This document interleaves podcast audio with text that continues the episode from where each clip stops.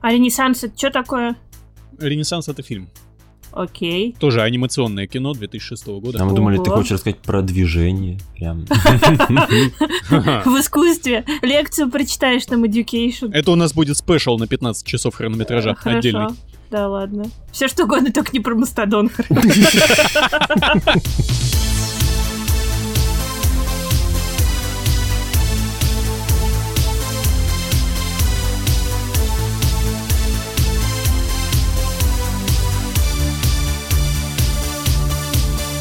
Всем привет!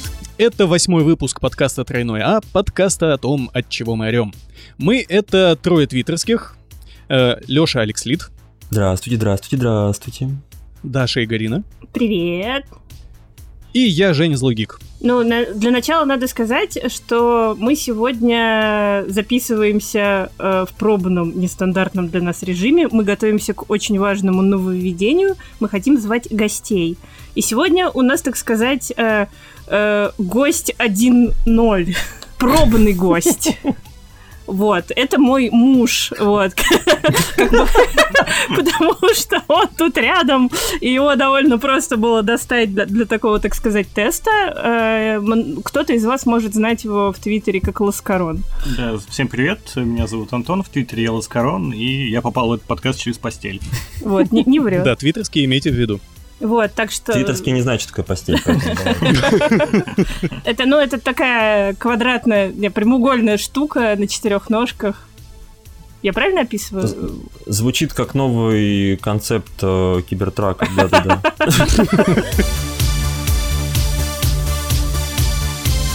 Что у нас там? Half-Life 3! Ура! Или не ура? Half-Life Half-Life пошел нахуй. Не, ну, как тебе сказать, у меня нету очков э, Вы, VR. вы опять начали не с того. Нужно сначала рассказать, что случилось-то. Вдруг кто-то не знает. Сидит вот человек там в, не знаю, На в какой-нибудь халупе. Не, ну на халупе какой-нибудь в лесу. Он такой еле-еле словил такой интернет. Да, и говорит, думаю, подкаст послушаю. А тут он такие, а мы, говорит, не знаем, какие очки набить в Valve. Короче, Valve анонсировали э, новую игру по Half-Life. Правда, это будет не Half-Life 3, а Half-Life полтора. Очередная игра полторашечка. Вот, это будет Half-Life Alyx. Это будет э, VR-игра, события которой э, располагаются между первой и второй частью. Вот, событие на самом деле достаточно масштабное, потому что, во-первых, это первая игра по Half-Life за последние 15 лет. Вот, во-вторых, это игра от Valve в VR. И с этим есть и большое количество плюсов, и большое количество минусов. Потому что главный минус это то, что VR есть у полторы коллеги. И, честно говоря, я сильно сомневаюсь, что анонс вот этой игры, он прям сильно скажется на продажах. То есть, да, он окей, он сказался уже, потому что тот же э, Valve Index, который вот э, Valve продукт, он уже закончился, потому что там э, за покупку Valve Index давали, э, собственно, копию Half-Life Alyx. Ну, то есть, когда она вот э, выйдет, и все владельцы Valve Index получат ее бесплатно. Вот, но я, честно, не думаю, что это даст большой буст к VR, но, возможно, как-то подвинет остальных э, разработчиков к тому, что VR все-таки набирает обороты. Хотя мне кажется, что немножко поздновато, потому что Мы уже уже мы... давно, много лет ждем, когда какая-нибудь большая игра выйдет и все куда-нибудь продвинет, но что-то как пока не продвигает. Потому что вот выходил Resident Evil, например, э, седьмой, который с полноценной поддержкой VR был, но что-то он, по-моему, не двинул ничего никуда. Ну, теперь вот эксклюзив будет, может, может это Ну, сработает. на самом деле, фиг его знает, потому что продажи-то основную массу делают рядовые игроки. Ну, вот я говорю, я рядовой игрок. Ну, вот э, не куплю я VR. Ну, вот даже ради этой игры. Я вот в нее, допустим, вот, допустим, что она идеальная, хорошая, классная, офигенная, да. Я в нее поиграю, а потом мне куда VR? Не знаю, там, кастрюлю с... э, с капустой придавливать этим VR на зиму. Ну, ну, Как бы да, еще нет э, такого количества полномасштабных проектов, которые вызывали бы интерес. И хотелось Они бы просто прям- малоизвестны, на самом деле их довольно-таки дохрена. Просто э, ш- э, Нет, ну подожди, люди, ну у которых прям- нет шлема, они о них не знают, и они просто вообще э, в другой вселенной немного параллельной Ну, живут. битсаберы. Ну, битсейбер, Ты да. про VR-порн, я надеюсь? Нет, VR-порно это само собой, это вообще главная киллер-фича VR, вы чего? Ну, смотрите, ну, ну, есть Saber, окей, есть там Skyrim VR, прости господи. А, есть там Резик 7, есть э, там на той же P, на PS VR выходило несколько достаточно, ну, таких вот последних Blood and True, это, ну, очень, говорят, клевая VR э, игра. Но проблема в другом, проблема в том, что он там выходит... Там еще на... хвалил кто-то. Да, Астробот вроде бы тоже хороший. Но проблема в другом, проблема в том, что Oculus э, и этот HTC Vive стоит, блядь, 50 косарей. Ну, я вот, вот не, мне вот даже вот в самом большом бреду не приснится, что я пошел и потратил 50 косарей на VR, блядь. Я, понимаешь, вот за 50 косарей я могу спокойно себе купить, ну как, если бы у меня не было PS4, я могу спокойно купить PS4 и VR к нему. И еще, там еще пак из там с каких-то там 8 игр. Тут я покупаю устройство, которое, мне к этому устройству еще нужен э, ПК, который будет вывозить его. Ну, окей, да, у меня он есть, но как бы у, у большинства среднестатистических игроков нету такого ПК, который вывезет э, VR-игру без, без э, тормозов, без всего. А для VR это, ну, принципиальная разница, потому что если у тебя в VR начинаются какие-то просадки, что-то его там э, херачит, это, это, ну, это совсем другой experience, ты не сможешь просто играть в такую игру.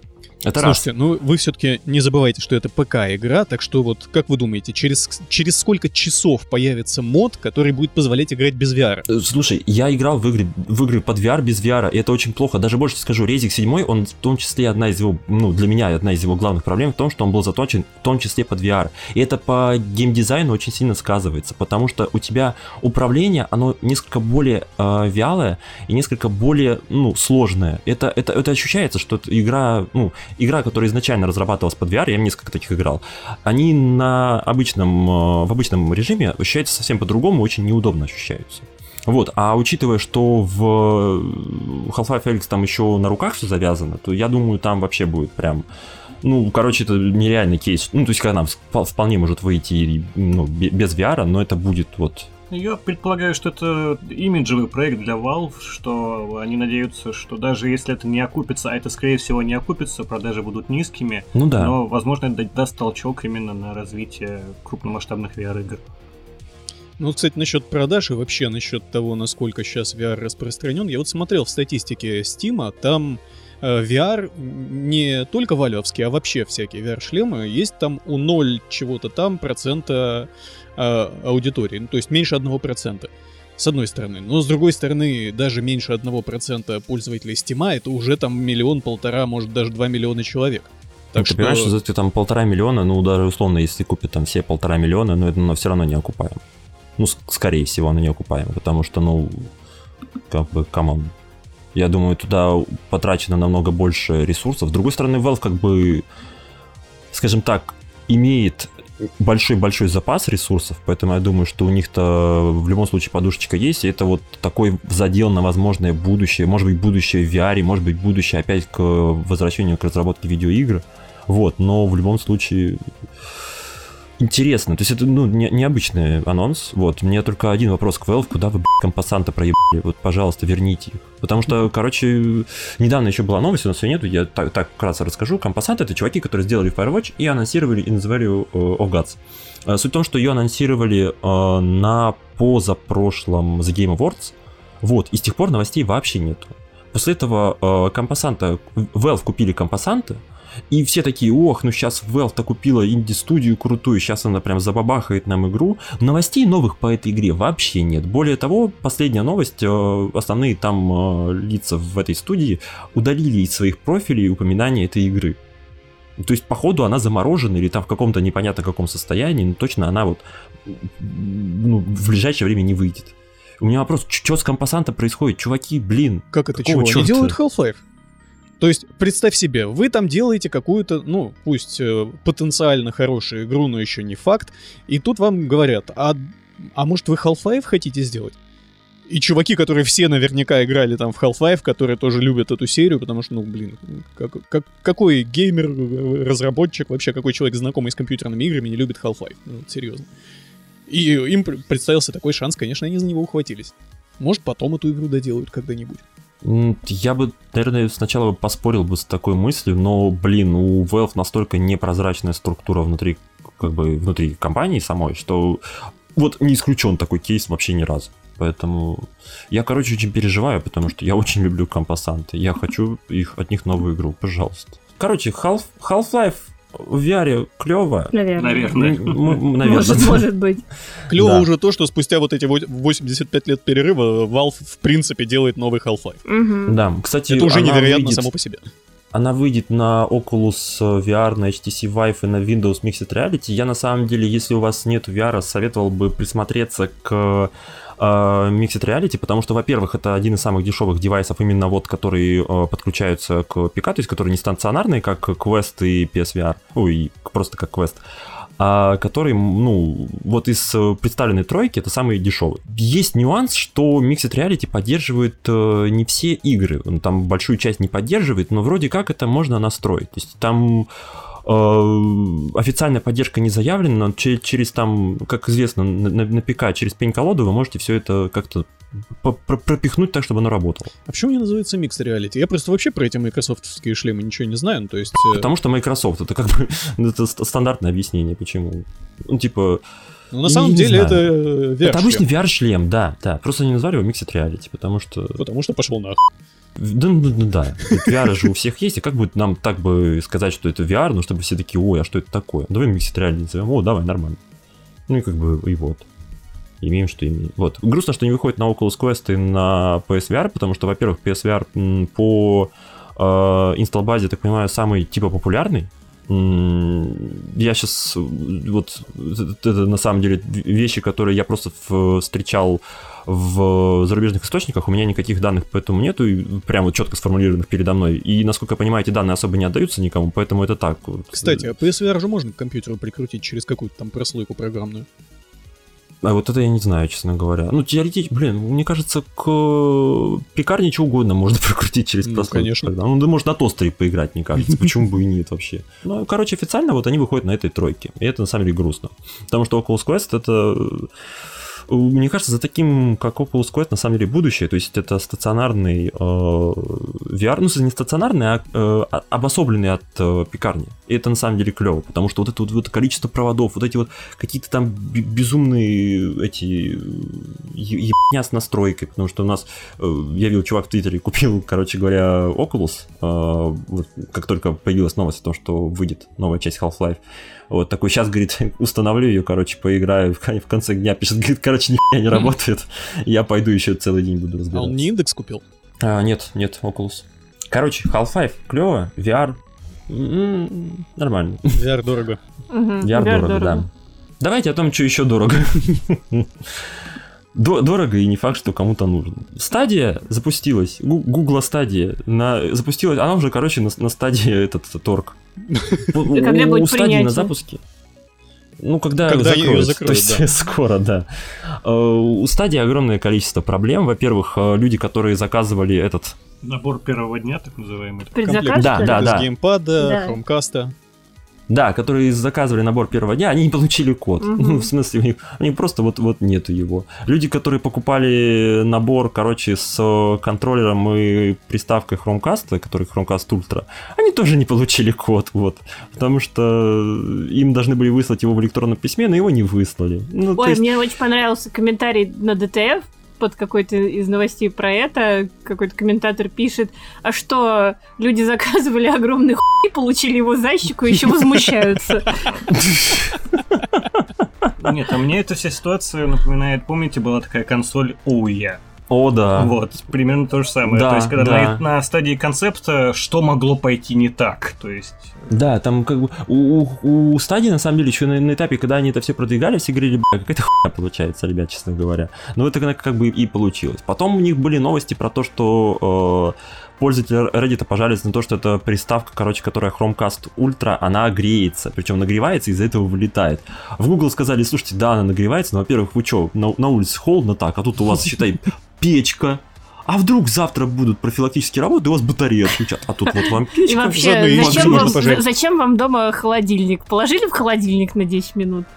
Да, говорит, а, говорит, мясо любишь? Люб- Ну вот пожарь. Что ты ебаться вообще? Отличная приставка. Вот, а говорит, В общем, а вырубаться, Google говорит, отреагировал на сообщение о перегреве хромкаста, вот как та собачка с мема This is fine. Ну да, да. Вот, потом были новости про то, что 4К работает везде, и Google опять, ну, потому что не, не во всех заявленных играх работает 4К, и Google опять же говорит, а чего вы к нам пришли? Говорит, ну, наше дело маленькое, мы, говорит, эту штуку забабахали вам, а дальше мы разработчикам все отдали, а то, что они не сделали, ну, это, ну мы, мы же такая, мы маленькая студия, вообще вот, очень очень э, бедная, и о, нам очень сложно все контролировать. Поэтому мы, мы, мы не смогли Погоди, про это вот, узнать. вот тут просто. я как раз в это даже верю, потому что, ну, чё- э, что делает Google как площадка? Google предоставляет там API, под который разработчики адаптируют свою игру. Если разработчики что-то там не адаптировали, не допилили, не докрутили, конечно, у них все ну, э, будет работать не так. И Google... Ну, это, это, это понятно, но ты когда заявляешь в своих маркетинговых вот этих всех э, штучках, что типа у нас будет ч- 4К поддерживаться там-то, там-то и там-то, а он не поддерживается. Ну, как бы ты пойди проверь-то, прежде чем пиздеть. Ну, это же как бы базовые Ну, вещи. ну, слушай, Ну, как будто они... он Как работает. будто они прям первые, кто, знаешь, э, с уверенным лицом пиздел, что у нас будет все работать, а в итоге на релизе не работает ни. Ну да. Вот, ну и у нас, отдель- отдельная новость идет, что Шрайер не впечатлен. Это значит, вам, вам не удалось впечатлить богов, что называется. Там еще у них интересная Вот. ситуация с этим магазином, потому что они же позиционировались как вот у вас будет э, замечательная платформа для запуска AAA проектов, то есть если ваша картофельная ПК не тянет графоний, то сможете играть во всякое клевое и, клево выглядящее. Но при этом недавно показали а, временный эксклюзив, какую-то инди-аркадку двухмерную, совершенно не впечатляющую. Поэтому Класс. сто- стоит ли оно того, на мой взгляд, нет. На самом деле, главная проблема стадии даже не в том, что у нее там что-то на старте не работает, потому что на старте у многих э, что-то не работает. Это ладно, там есть проблема в самой концепции. То есть э, у других вот этих вот э, сервисов облачного гейминга, они же как работают? Вы заходите в свой аккаунт в Steam, например, через этот сервис, да, вот тот же самый GeForce там Now или как он там называется. Э, Вы через него логинитесь в свой Steam аккаунт и играете в свои игры. То есть вы по факту просто арендуете удаленный компьютер. А здесь вы тоже арендуете удаленный компьютер, но вы Steam туда подключить не можете. Вы покупаете игры в стадии, то есть платите за игру сначала, потом платите за доступ к этой игре. И эта игра у вас существует только в стадии. Это уже не очень хорошо. А если, допустим, со стадии что-то случится, ее там прикроют Вот, через, вот, вот. через Нет, полгода? С ней точно что-то случится. Э, Место на кладбище ее уже ждет. Уже тень смерти нависла про то, что про то, что в стадии можно авторизовать, это можно указывать ICQ. Это прямо просто чуваки прям идут с и ногу со самый, и временем. MSN Messenger еще. Да, да, да, да, да. Странно, что Google Plus нельзя было А указать. сразу, сразу видно целевую аудиторию, на которую они нацелены. Ой, ну в общем, в общем, мы недовольны стадией. Вот, Подкаст Мы «Тройная не А» понимаем, зачем она существует. да. Так, давайте поговорим... Минута молчания по стадии сейчас была. Давайте, давайте, давайте поговорим о приятном. О приятном, да. а, Замечательная компания Bungie ищет новые пути монетизации, называется новость. Короче, э, открылся предзаказ кулинарной книги во вселенной Destiny. А, Нет, я просто очень люблю готовку, и э, у меня есть э, кулинарная книга по Игре Престолов, я читал кулинарную книгу по вселенной Варкрафта, и... А ты готовил что-нибудь по ним? Нет.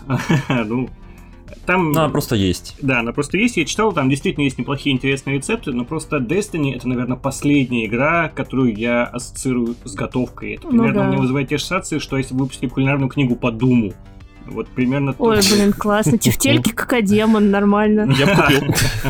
Вот. Расскажи, расскажи э, вообще в двух словах, э, про что и кулинарная книга по Игре Престолов, например. Ну, а, как правило, там берется какое-нибудь распространенное блюдо или условно средневековый рецепт, чуть-чуть адаптируется под э, современность и называется э, тематическим Там, названием. там, То там есть- конкретно в «Игре престолов», там на самом деле каждый рецепт, он дан в двух вариантах. Там какие-то его канадские, по-моему, энтузиастки, реконструкторши ну, сочиняли. сделать аутентичный Да-да-да, типа там аутентичные из серии возьмите там, не знаю, э, э, за Кропу, едино- кошачью да, да, да, жопу. кошачью жопу за единорога э, и там, не знаю, э, эту как- Чешую жопы дракона. Да-да-да, муку со спорыньей, чумную крысу и, в общем... с- Смешайте всё- все это, и у вас получится Google да. Вот, а рядом дается вот этот же рецепт, только адаптированный под современные реалии, то есть там вместо за***пы единорога там колбаса останкинская, вот. Ну, вот в «Игре престолов» тоже фигурировал рецепт пирога с э, живыми голубями. То есть, если у вас нет голубей, возьмите перепелов. Если нет перепелов, возьмите курицу. Замороженная. курицы, Возьмите там доширак. Написано, что над официальным сборником рецептов работала Виктория Розенталь. Она раньше выпустила такую же книгу по Fallout. Во-первых, конечно, мне интересно, что там была за книга по Fallout. Кулинарная по Fallout-то?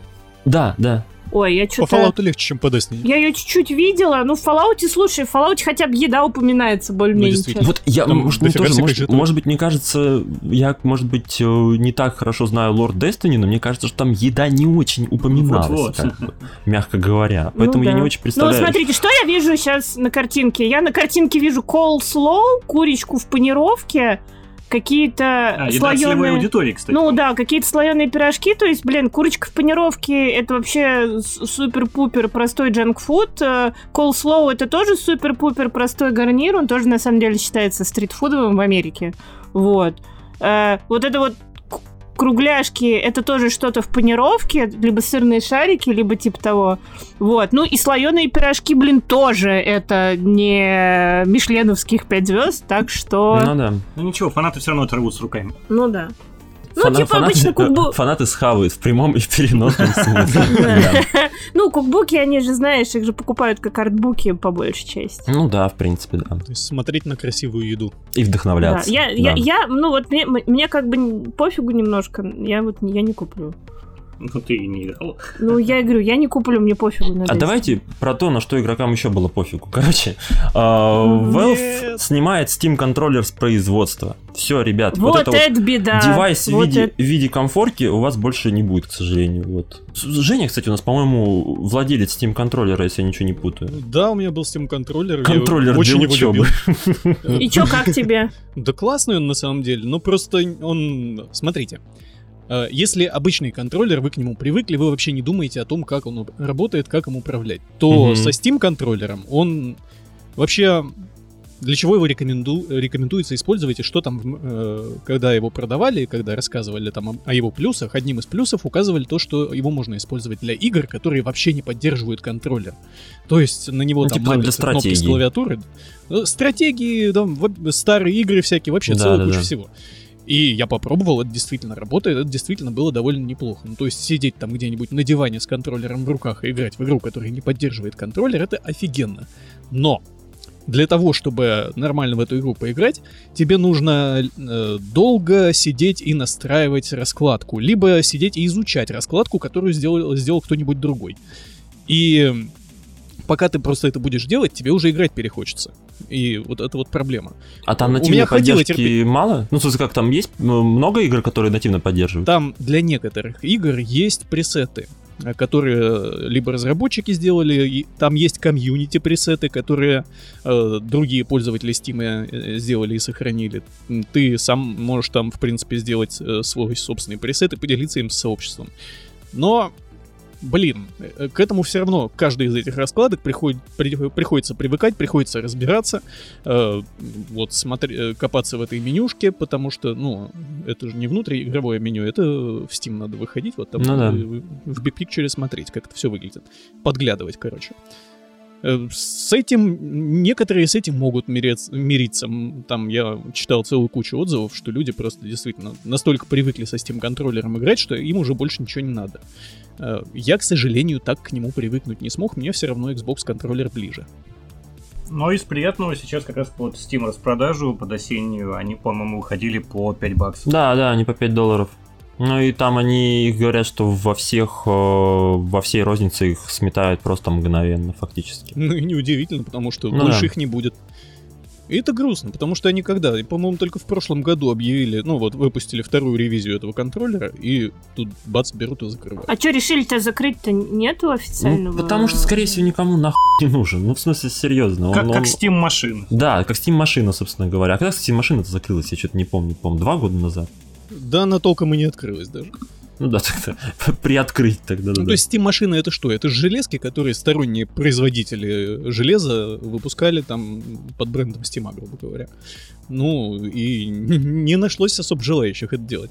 Поэтому она как-то закрылась сама собой.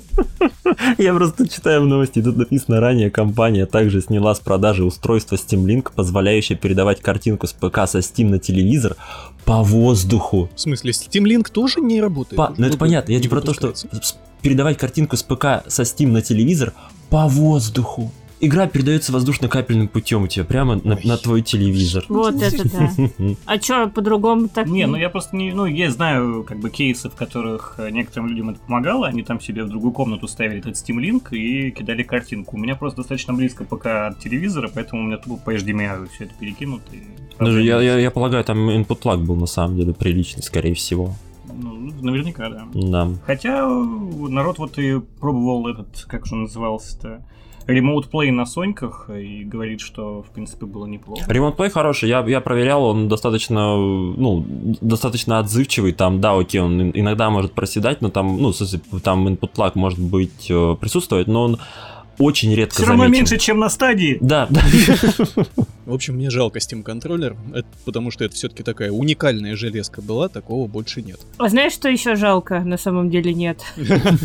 Что из Steam за несколько часов удалили около тысячи игр, но все эти... Слишком мало. Да, Да, но все эти игры были так себе. Я считаю, что нужно удалять гораздо Да, больше. да, и на самом деле меня это раздражает. В том плане, что Valve удалили игры, не которые не проходят там какой-то, ну, как, все очень сильно оправдываются, говорят, о, всякое вот это вот говнище там, которое вот вы там за 5 копеек продаете, которое никому нахер не нужно и зас- засирает вам весь Steam. Ну, типа люби- лю- любительские всякие Да, да, релизы. да, вот эти вот, которые соз- созданы из бесплатных ассетов на коленке человеком, который впервые там открыл Unity или там какой-нибудь GameMaker и вот решил выпустить свою игру. Но Ну нет, да, они- Я даже в комментариях видел вот э, лю- от людей, которые прочитали только заголовок, они там очень радовались, что, короче, Да. вот э, э, нач- э, Val- Valve наконец-то начал уда- удалять говно из Стима, а вот Да, нет. но Valve оторвала жопу только в том случае, когда они не- недополучили денег, потому что они их удалили по той причине, что они злоупотребляли системой Steamworks. И у них там были какие-то махинации с бандлами. Ну, короче, то есть вот, вот а, Valve начало э, что-то делать только в том случае, когда они что-то недополучили Мгм. по деньгам. Я напоминаю, что Valve в свое время закрыла студию, ну, закрыла все, удалила все игры студии, я не помню название студии, дело было давно на самом деле, которая клепала какое-то вот тоже говно, просто по той причине, что эта студия с ними судилась. То есть студия там судилась по поводу того, что они там, э, там Valve, им, типа площадка, которая дала им что-то там недостаточно, э, то ли трафика, то ли, короче, ну, короче, что-то что они, типа, к ним какие-то претензии предъявляли, и Valve сказала, пошли вы в сраку, взяла все, короче, удалила все их игры. Ну, то есть Valve отрывает свою задницу только когда вот что-то связанное с деньгами происходит. Это, это очень Не, ну плохо. п- погоди, погоди, не, ну с одной стороны хорошо, что Steam дает площадку для для инди всяких типа разработчиков, кто там в одно лицо сидит, что-то Нет, делает. подожди, ну смотри, есть инди, да, которые вот такие, у меня, у меня есть на самом деле несколько знакомых именно вот из э, российского геймдева, которые тоже вот сидят в одного что-то делают, но понимаешь, есть большая разница между тем, что ты сидишь в одного и пилишь какую-то игру, там доводишь ее до какого-то результата, и людей, которые с бесплатного ассета клепают говно, которые клепают эту серию, о, а что там, давайте про Навального игру сделаем, типа Навальный 2018, вот будет ржака, вообще весело.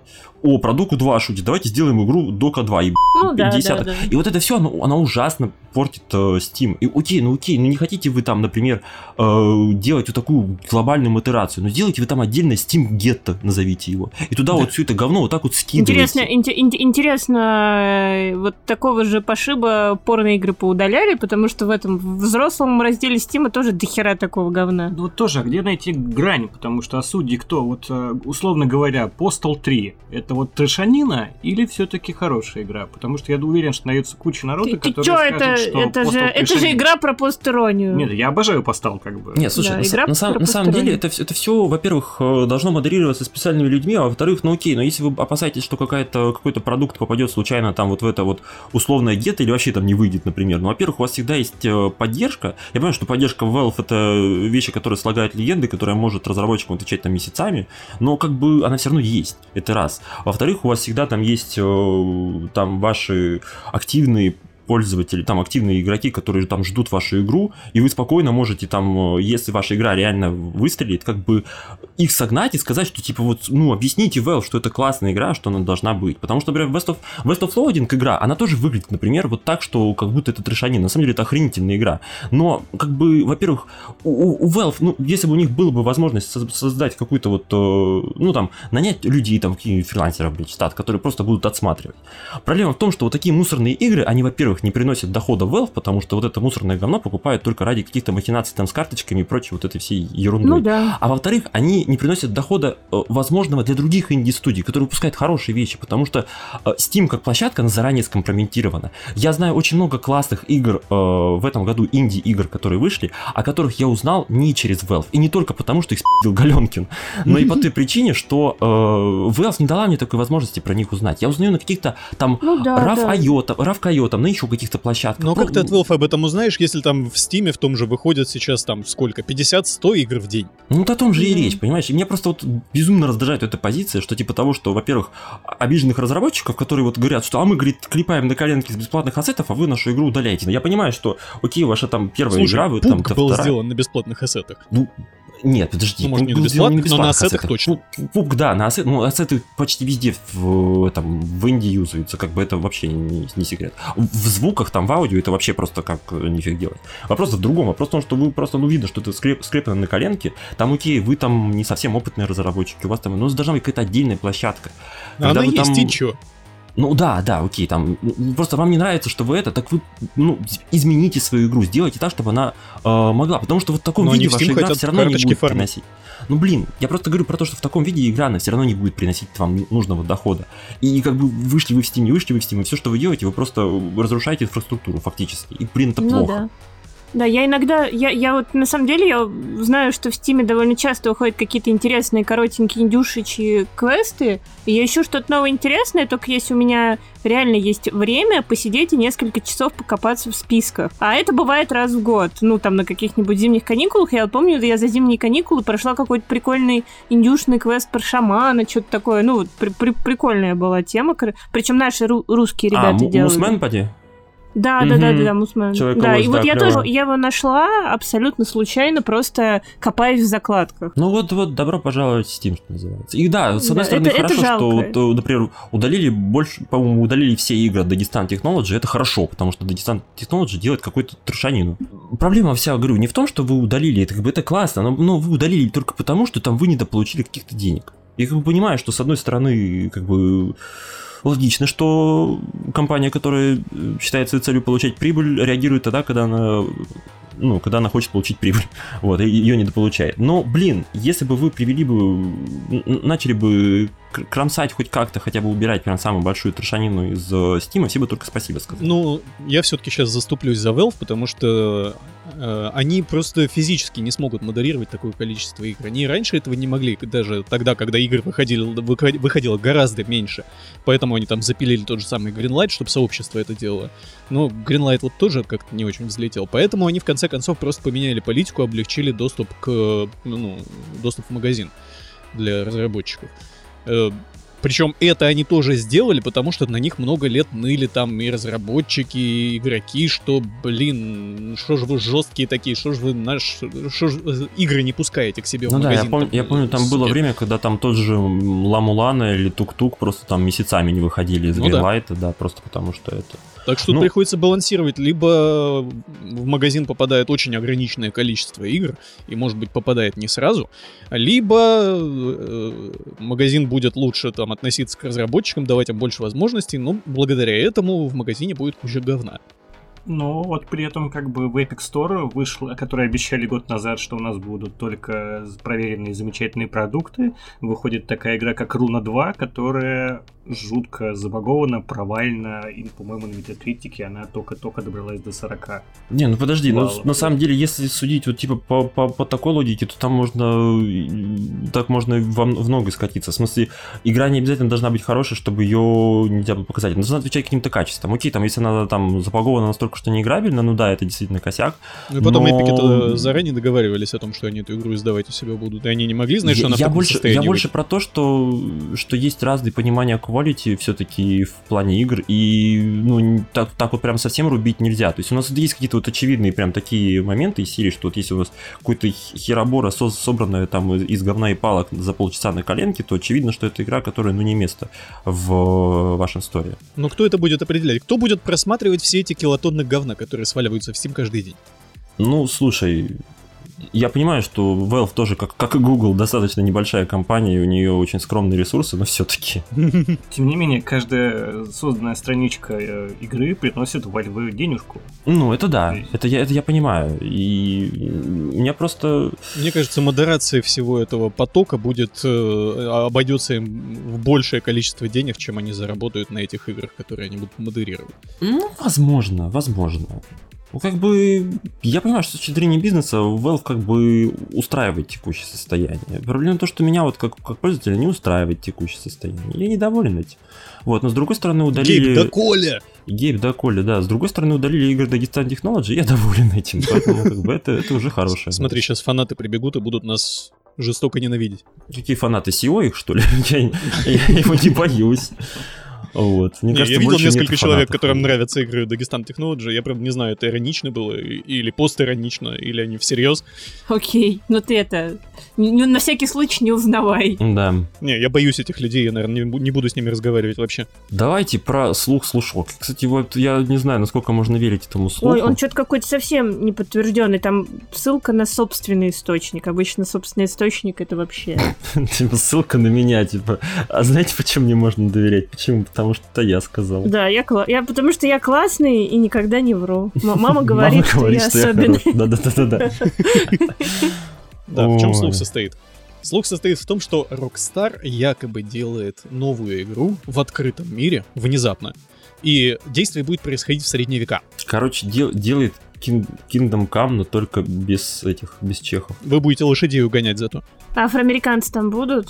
Конечно, как же без них. Ну, это, это же Rockstar, там должны быть все представлены. Но это же неправильно, господи, как я не люблю вот, вот, а! Я просто за исторический подход. Ну, вы же понимаете, что мы сейчас э, вилами по воде водим. Ну да, да, да. А если мы будем слишком много говорить на эту тему, то вилами поводят по нам.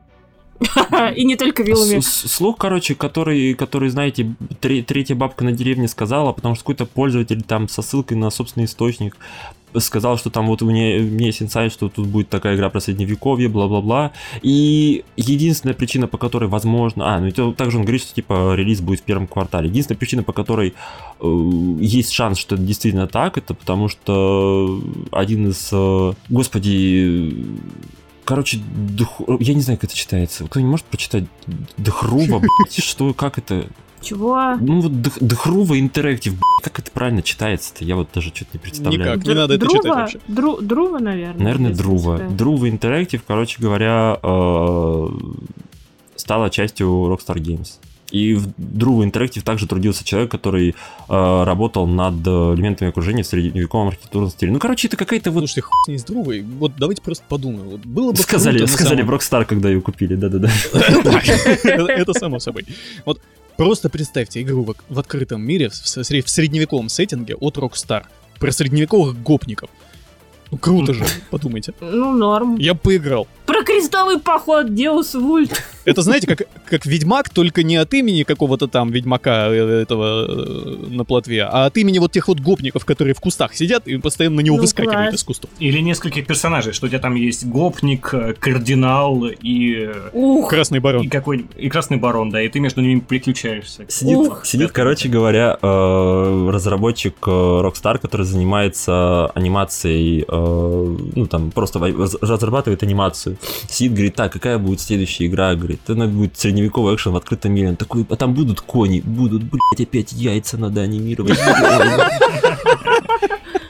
Вот. А что касается всех вот этих слухов из проверенных источников или не очень, мне всегда очень нравятся истории, когда откапывают какой-нибудь твит или пост на Reddit там от 2008 года, когда кто-то пишет, вот, Half-Life 3 будет VR-эксклюзивом, и мы будем там играть за Алекс. И вот в 2019 году анонсируют Half-Life Алекс и откапывают этот твит и вот этого пророка э, неназванного всегда это очень забавно. Слушайте, я не удивлюсь, если где-нибудь лет через пять э, ком- замечательная компания Rocksteady выпустит игру про Супермена, и все такие, блядь, мы все-таки были правы.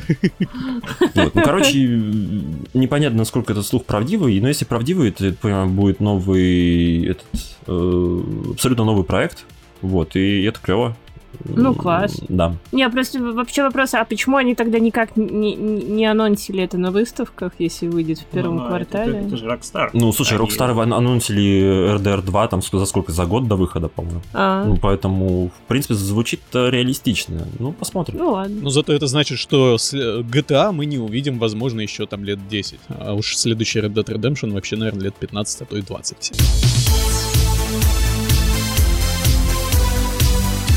Давайте, кстати, мы почему-то не обозначиваем рубрики. рубрики. У нас следующая рубрика интернет. Я буду называть ее интернет и технологии, потому что ну, мы не только про интернет говорим, Да. но и про всякие техно- технологическую ё... Правда, в начале у нас совсем даже не совсем технологическое, ее законодательное скорее. Ну, она же все равно, ну, я не знаю, как это назвать, интернет и общество, мы же тут вс- всякое, всякое такое еще обсуждаем. Веселая херня. Веселые кретинки. Да. Что касается законодателей, ин- инициатора законодательных инициатив, то да. Да. Короче, в России, возможно, появится единый измеритель аудитории интернет-ресурсов. Вот, сейчас вовсю активно разрабатывается закон. Вот, в законе участвует э, МКС. Это не та МКС, про которую вы подумали, это Медиакоммуникационный союз. Вот, с участием Рос- Роскомнадзора. Уже на этом этапе можно было заподозрить неладное. Вот, и как бы работа над законом уже подтверждена, потому что там Мегафон высказались, Теле2 высказались, то есть подтвердили, что да, они там работают над этой штукой.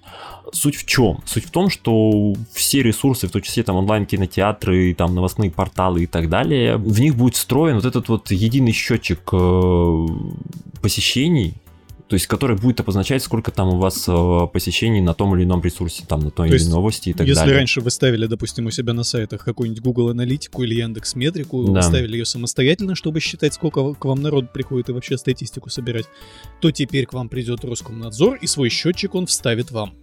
Да. Метрика товарища майора, да.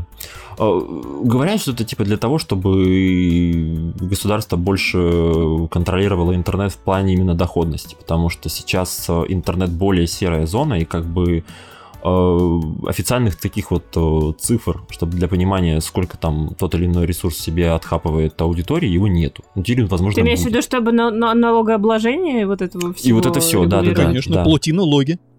Ну и всячески вот эти, то, что был же закон, вроде его никто не отменял, про то, что если посещаемость у тебя больше, чем 3000 человек в день, то ты уже СМИ. Да, да, да, да, да. СМИ. Ой, смотрите, мы, может быть, даже СМИ кто-нибудь из нас. Вот.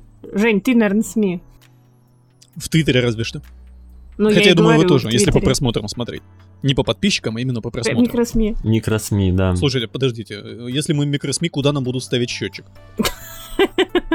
Как тебе А сказать? ты угадай.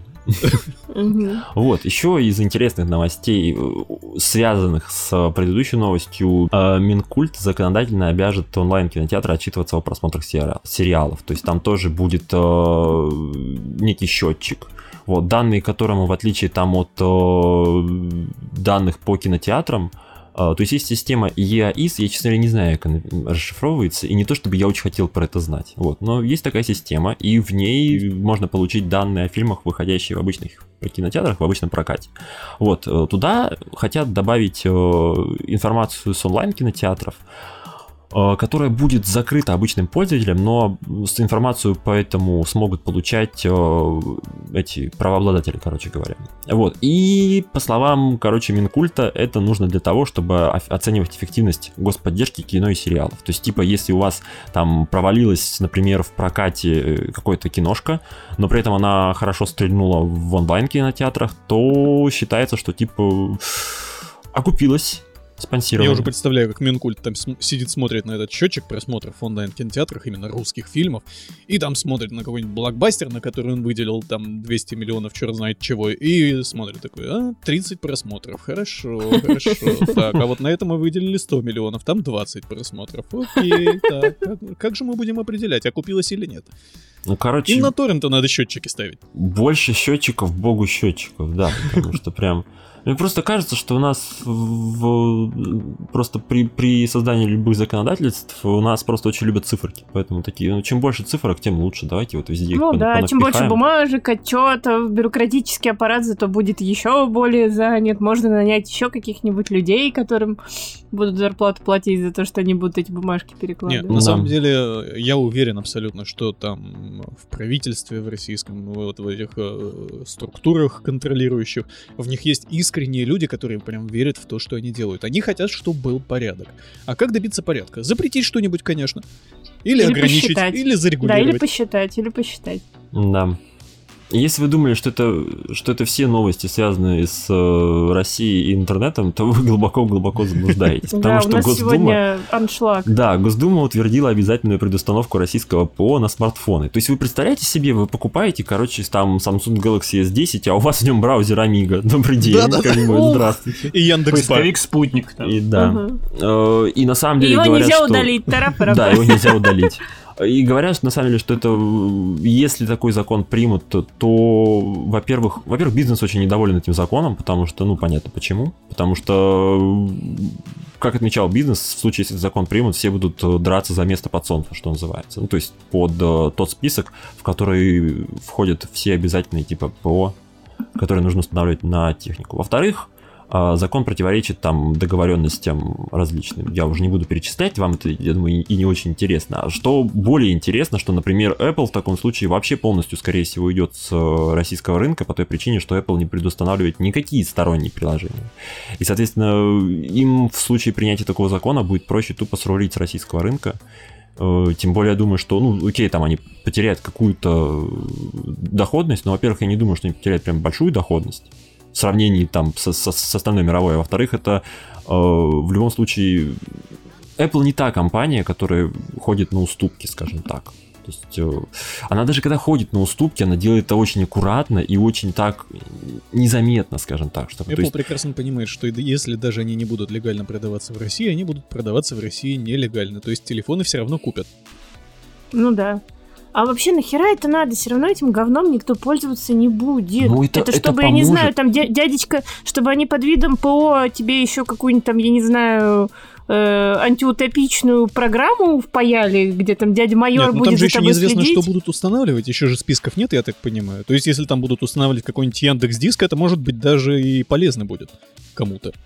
Ну, тут же классическая ситуация, прям как из кино. То есть э, мы должны вроде как мы идем с благой целью спонсирования отечественного производителя, но при этом вот такими методами. Причем я абсолютно уверен, что большинство, у каждого из вас стоят отечественные ПО, приложения, которыми вы регулярно пользуетесь, там Яндекс карты какие-нибудь, тот же самый Яндекс Диск, э, я не знаю. Да так мы ими пользуемся, потому что они нормальные. Да. Вот, вот, то есть спонсируйте хорошие приложения, хороших талантливых разработчиков, и так будут ставить. Телеграм, опять же, кстати. Да, Вот. отличное ну, приложение. Telegram это не российское приложение все-таки. Ну, Ну, мы понимаем, но Да, официально да. все-таки нет. да. Вот, но, нет. но при этом я, например, пользуюсь постоянно 2GIS. То есть э, 2GIS вообще у меня, ну, и он у меня настроен для нескольких городов, в которых я бывал, и это очень удобное приложение. У меня очень много там завязано на ту же Яндекс Музыку, на тот же там Яндекс Почту и так далее. То есть, как бы у нас есть хороший софт, э, в том числе и для мобильных устройств. Э, Просто не надо его, мне кажется, навязывать, потому что, ну,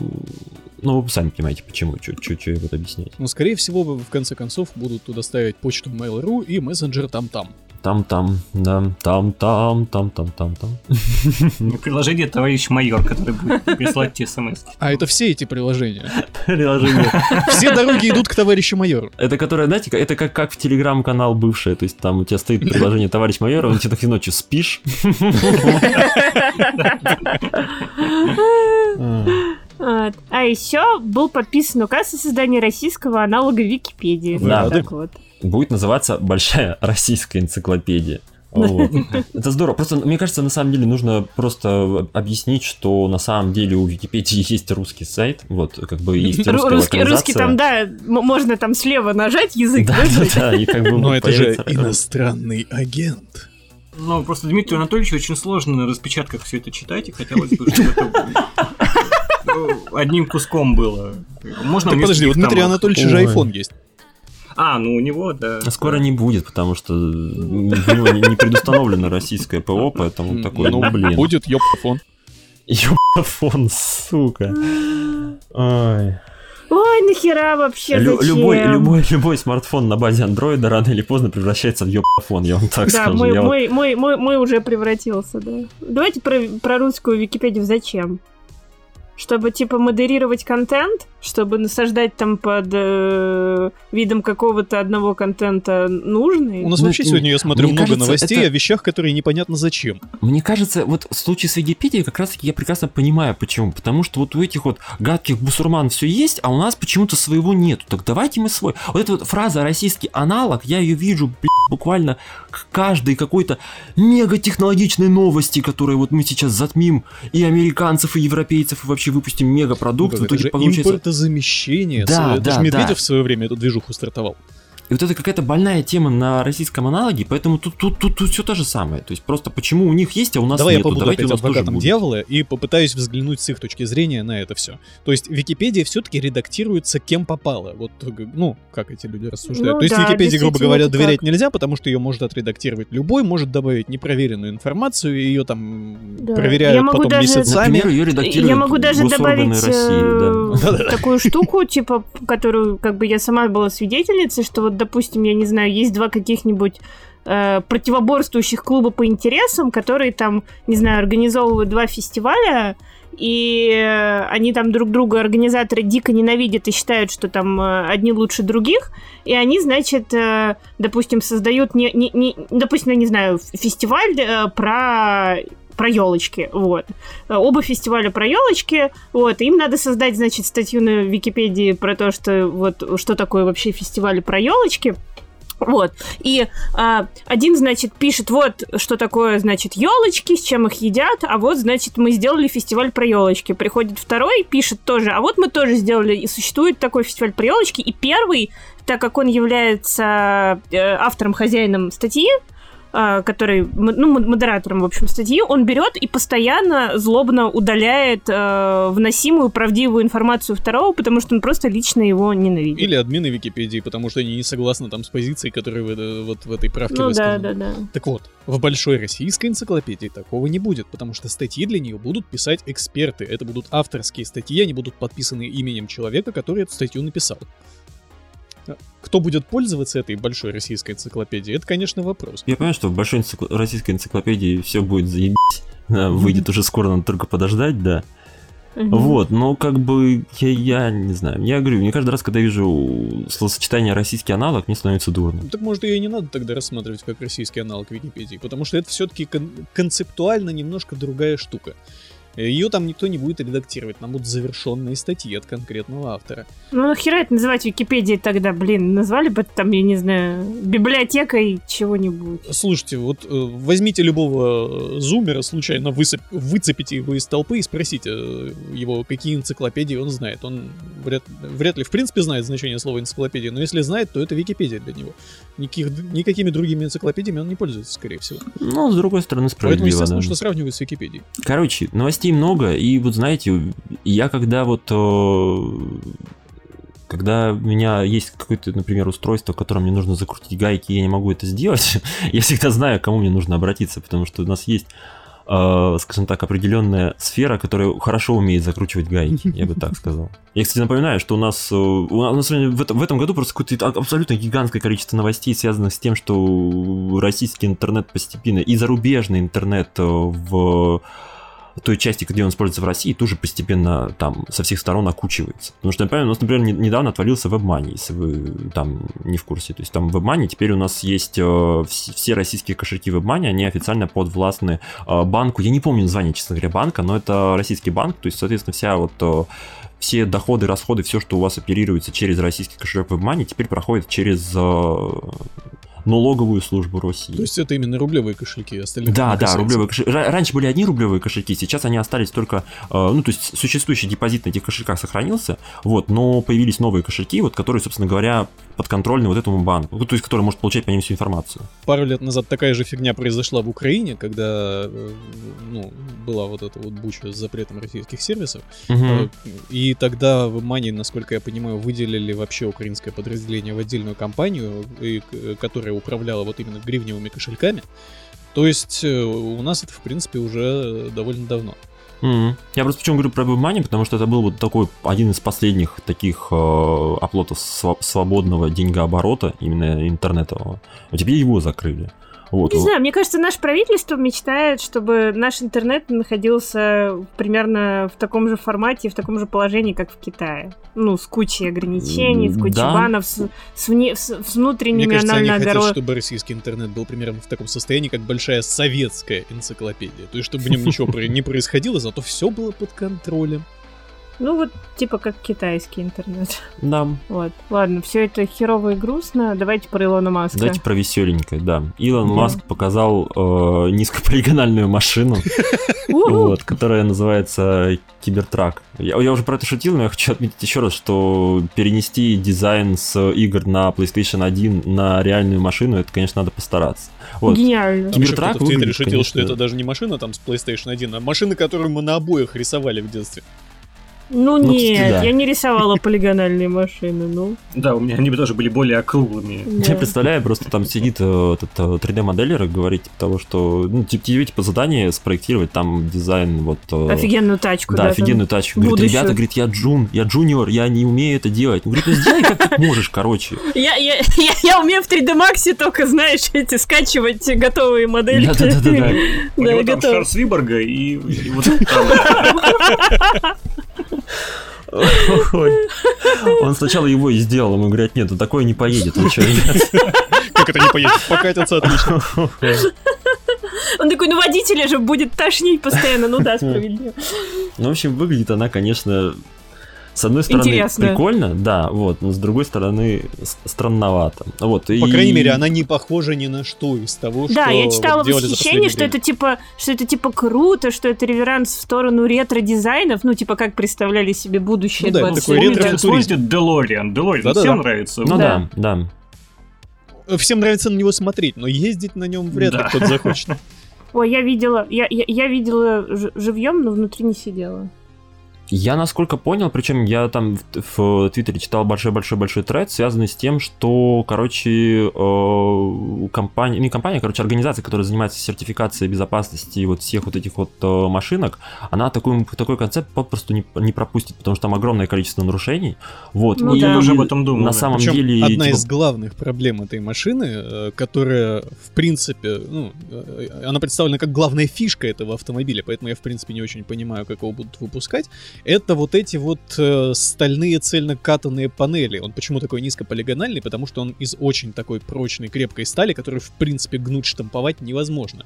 Поэтому они э, сделали машину из этих ровных панелей, но они очень жесткие, и вот... э, То есть, если он с кем-нибудь столкнется, он просто протаранит насквозь. во-первых, протаранит насквозь, во-вторых, если он там куда-нибудь в стену влетит, то он не смягчит удар ничем, потому что машина жесткая, и просто там все, кто- все, кто в салоне будут в этот момент, они в фарш превратятся. Потому что современные машины, они же мнутся не потому, что материалы там херовые, э, потому что, ну, автопроизводители, они же не дураки все-таки. Э, Мнутся современные машины для того, чтобы смягчить удар при аварии. И чтобы спасти Мгм. как э, пассажиров, водителя, так и, допустим, того, в кого эта машина врежется. То есть, э, ну, сбил пешехода, там у тебя все смялось от этого пешехода, зато пешеход остался жив. А вот если этот кибертрак Илон Масковский врежется в кого-нибудь, то это же пипец, он его на кусочки порежет. Ну да, Кромагеддон. Вот для Кармагеддона это отличная машина. Представляете, короче, идеальная э, картинка, ну, типа, но- новый арт для Кармагеддона, это вот э, тачка Кибертрака. Илон Маск за рулем. Не-не-не, и, и в ней, и в ней сидит тот чувак, который, помните, эти браслеты Nintendo, вот этой с улыбочкой своей? Вы не помните этого чувака? Там же была замечательная картинка, где очень как это сказать, очень, очень, очень всратая девочка и мальчик стоят с вот этими вот кру- кругами, и у них А, очень, да, да, очень да, да, натуралистичные лица. Вот это вот лицо, и вот прямо в машину, это, и вот реально Кармагеддон 2.0 Да. просто. Да-да-да-да-да. Вот, а еще новость связанная с Кибертраком, что за два дня э, предзаказы, типа, со- собрал э, Кибертрак 146 тысяч предзаказов. И на самом деле э, сейчас их уже больше, но это не совсем те предзаказы, которые вы понимаете, потому что это э, фактически... Это место в очереди. Да, это 100 долларов, и эти 100 долларов можно полностью э, рефанднуть. Поэтому, говоря о том, что там э, Кибертрак собрал такое большое количество предзаказов, э, это, это небольшое лукавство на самом деле. Но тем не менее, то, что там почти 300 тысяч человек уже скинулось по 100 баксов просто, чтобы место в очереди занять, это тоже о чем-то говорит все-таки. Ну да. интерес к этой машине точно есть. Слушай, слушай, есть интерес, в принципе, к всему, что делает Илон Маск, вот что я тебе скажу. Ну да. Ну, то есть, да. я не знаю, если Илон Маск изобретет э, низкополигональную говорящую какашку, люди тоже встанут в очередь.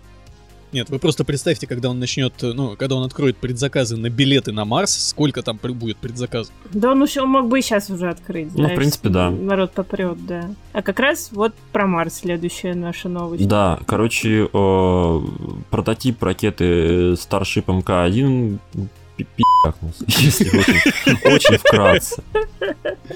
Вот.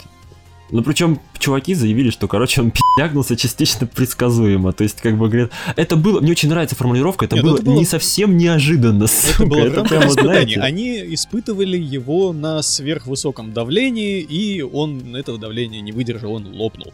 Так что они в любом случае получили ценные данные, они выяснили, при каком давлении их корабль лопается, так что они смогут это в будущем использовать. Это в любом Ну да. случае же был тестовый стенд такой. Он никуда лететь все равно не собирался.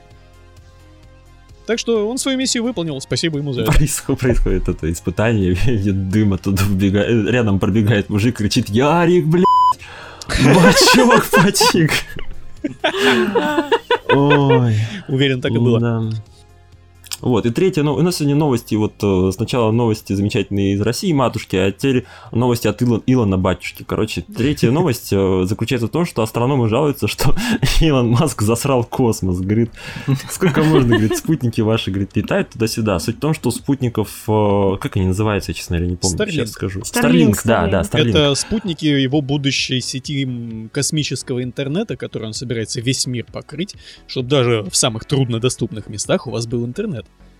Да, и суть в том, что эти спутники сделаны из такого э, фактически материала, что э, из-за этого очень э, затруднительно астрономам э, изучать космос. Эти Ну, спутники изучать- очень хорошо отражают свет, и поэтому Да, вот, да, и э, поэтому- э, когда, допустим, астроном смотрит в небо через телескоп, а у него там над ним пролетает вот этот вот паровозик из 20 спутников Starlink в этот момент. Они, вот, уже просто многие астрономы жаловались, что это там...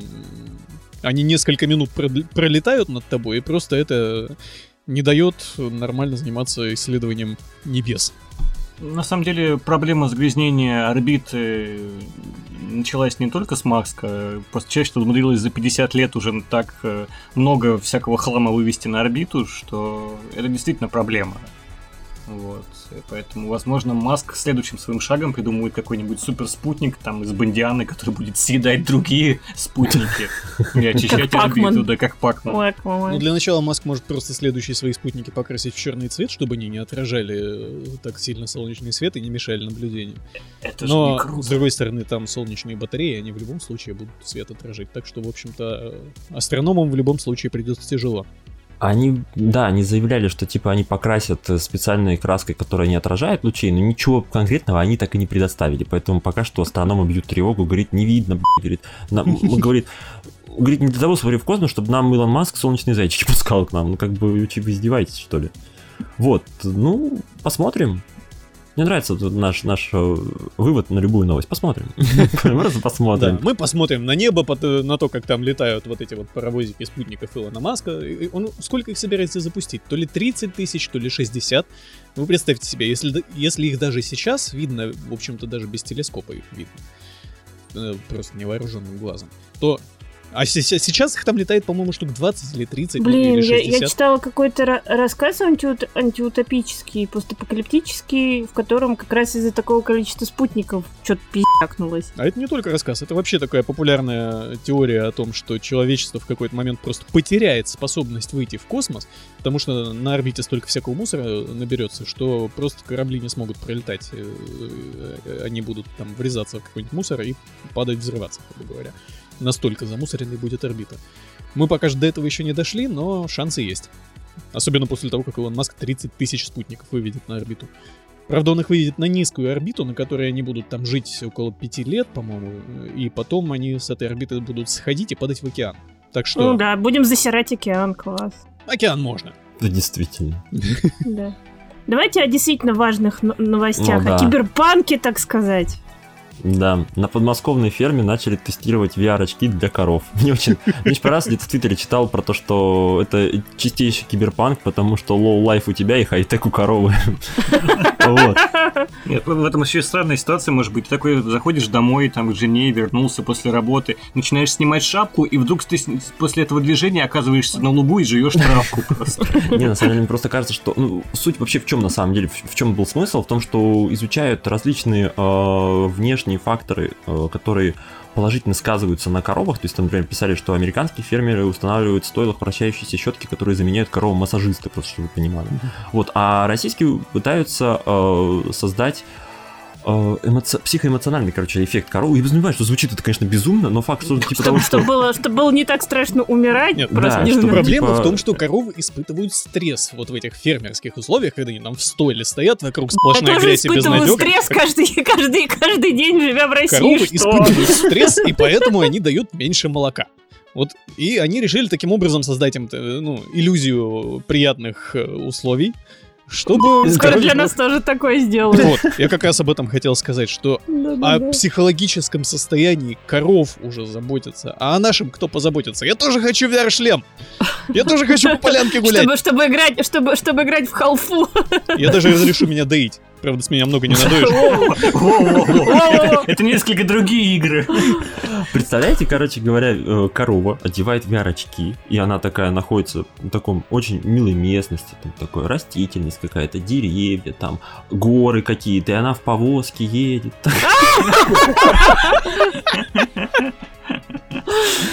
Ой. Абсолютно проклято. Я представляю, просто реально сидит тот и такой, в смысле, и корову можно продать? Так, давайте кранчить. Да, ну, Ну, нет, понимаете, новость, что конечно, теперь- забавно. Я не могу просто с этой фотографией, которая просто вот... Фотка отличная. Киберпанк. Это прям, да. Вот это да, вообще. High tech, low life. Самое главное в этой статье, на самом деле, и вообще в этой новости, э, это то, что теперь даже коровы смогут поиграть в Half-Life Alyx, а ты нет. Да.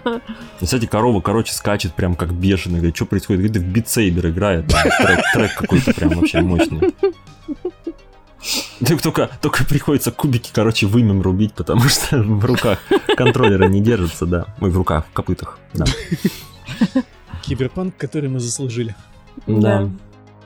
Давайте от одних животных перейдем к другим. Твиттер тестирует новый... Твиттер тестирует новый, новый дизайн веток реплаев под Reddit. Выглядит на самом деле прикольно. То есть мне... Ну да, выглядит, выглядит удобнее, чем то, что есть сейчас. Да, потому что вот тек- текущая версия дизайна, честно говоря, просто отвратительная. Я вот именно в плане UI Twitter просто абсолютно омерзительный кусок говна. И я человек, который, который пользуется им каждый день по многу, могу сказать, что это очень-очень хуй UI. И новая версия сделала, сделала только хуже, честно говоря, это все. И, и я очень сильно недоволен. И вот хотя бы проблему там веток и прочего, новый дизайн он решает. Выглядит прикольно, правда. Непонятно, почему это не сделано было изначально, потому что такой дизайн прям напрашивался. Потому что вот это вот, э, когда ты там открываешь э, один твит, там под ним один, другой твит, который, ну, типа реплай, и под ним написано 32 ответа. И чтобы их все прочитать, тебе нужно сначала на него тыкнуть, потом А. еще, и вот это все. А меня, знаешь, что еще бесит? Меня бесит, э, когда ты тупо просто не видишь ответов. Там они как-то сворачиваются в подтреды. Да, да, да, да, да. Типа еще, Вот, вот, еще и ты, типа- 87 ответов. Да, ну, Да, и ты должен, типа, открывать эти подтреды, и там будут какие-то просто, знаешь, секретные ответы. Они даже не всегда высвечиваются в оповещениях. Ну, эти ветки просто вам как бы более наглядно будут показывать, как Мгм. ветвится ветвь дискуссии. Да, да. Это- Хорошо, но каламбур. представьте себе такую ситуацию. Вот у вас есть твит, потом ответ на него, который уехал чуть-чуть вправо вот в этих новых ветках, потом ответ на этот ответ, который уехал еще немного вправо, и так еще и еще они вправо уезжают. Теперь представьте, как это будет выглядеть на экране мобильного телефона. Ну, слушай, Как я... это будет выглядеть на экране э, мобильного телефона в, пардон, э, да, пи*** трейдер. Да-да-да. Ух, да, о, да. Нет, там, там, там, там нормально будет выглядеть, он же подряд идет. Там нет, нету подветок, там все прям вот Там полно подветок.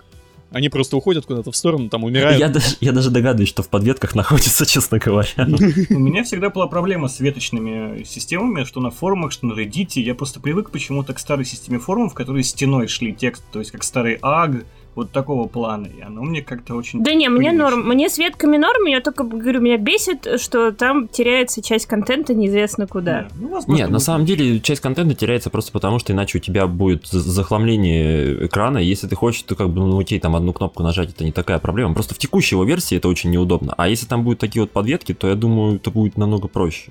Вот. Ну, в любом случае, короче, выглядит классно. Непонятно все еще, где мое редактирование твитов. Вот. Нигде, не будет его. А Просто, просто отвратительно. Но что Вообще- касается веток, мне все-таки интересно, как это будет выглядеть на мобильных, во-первых. Вот эта вот новая версия, которая ветвится, которая вот э, в сторону куда-то уходит. Э, Мне кажется, это будет выглядеть плохо.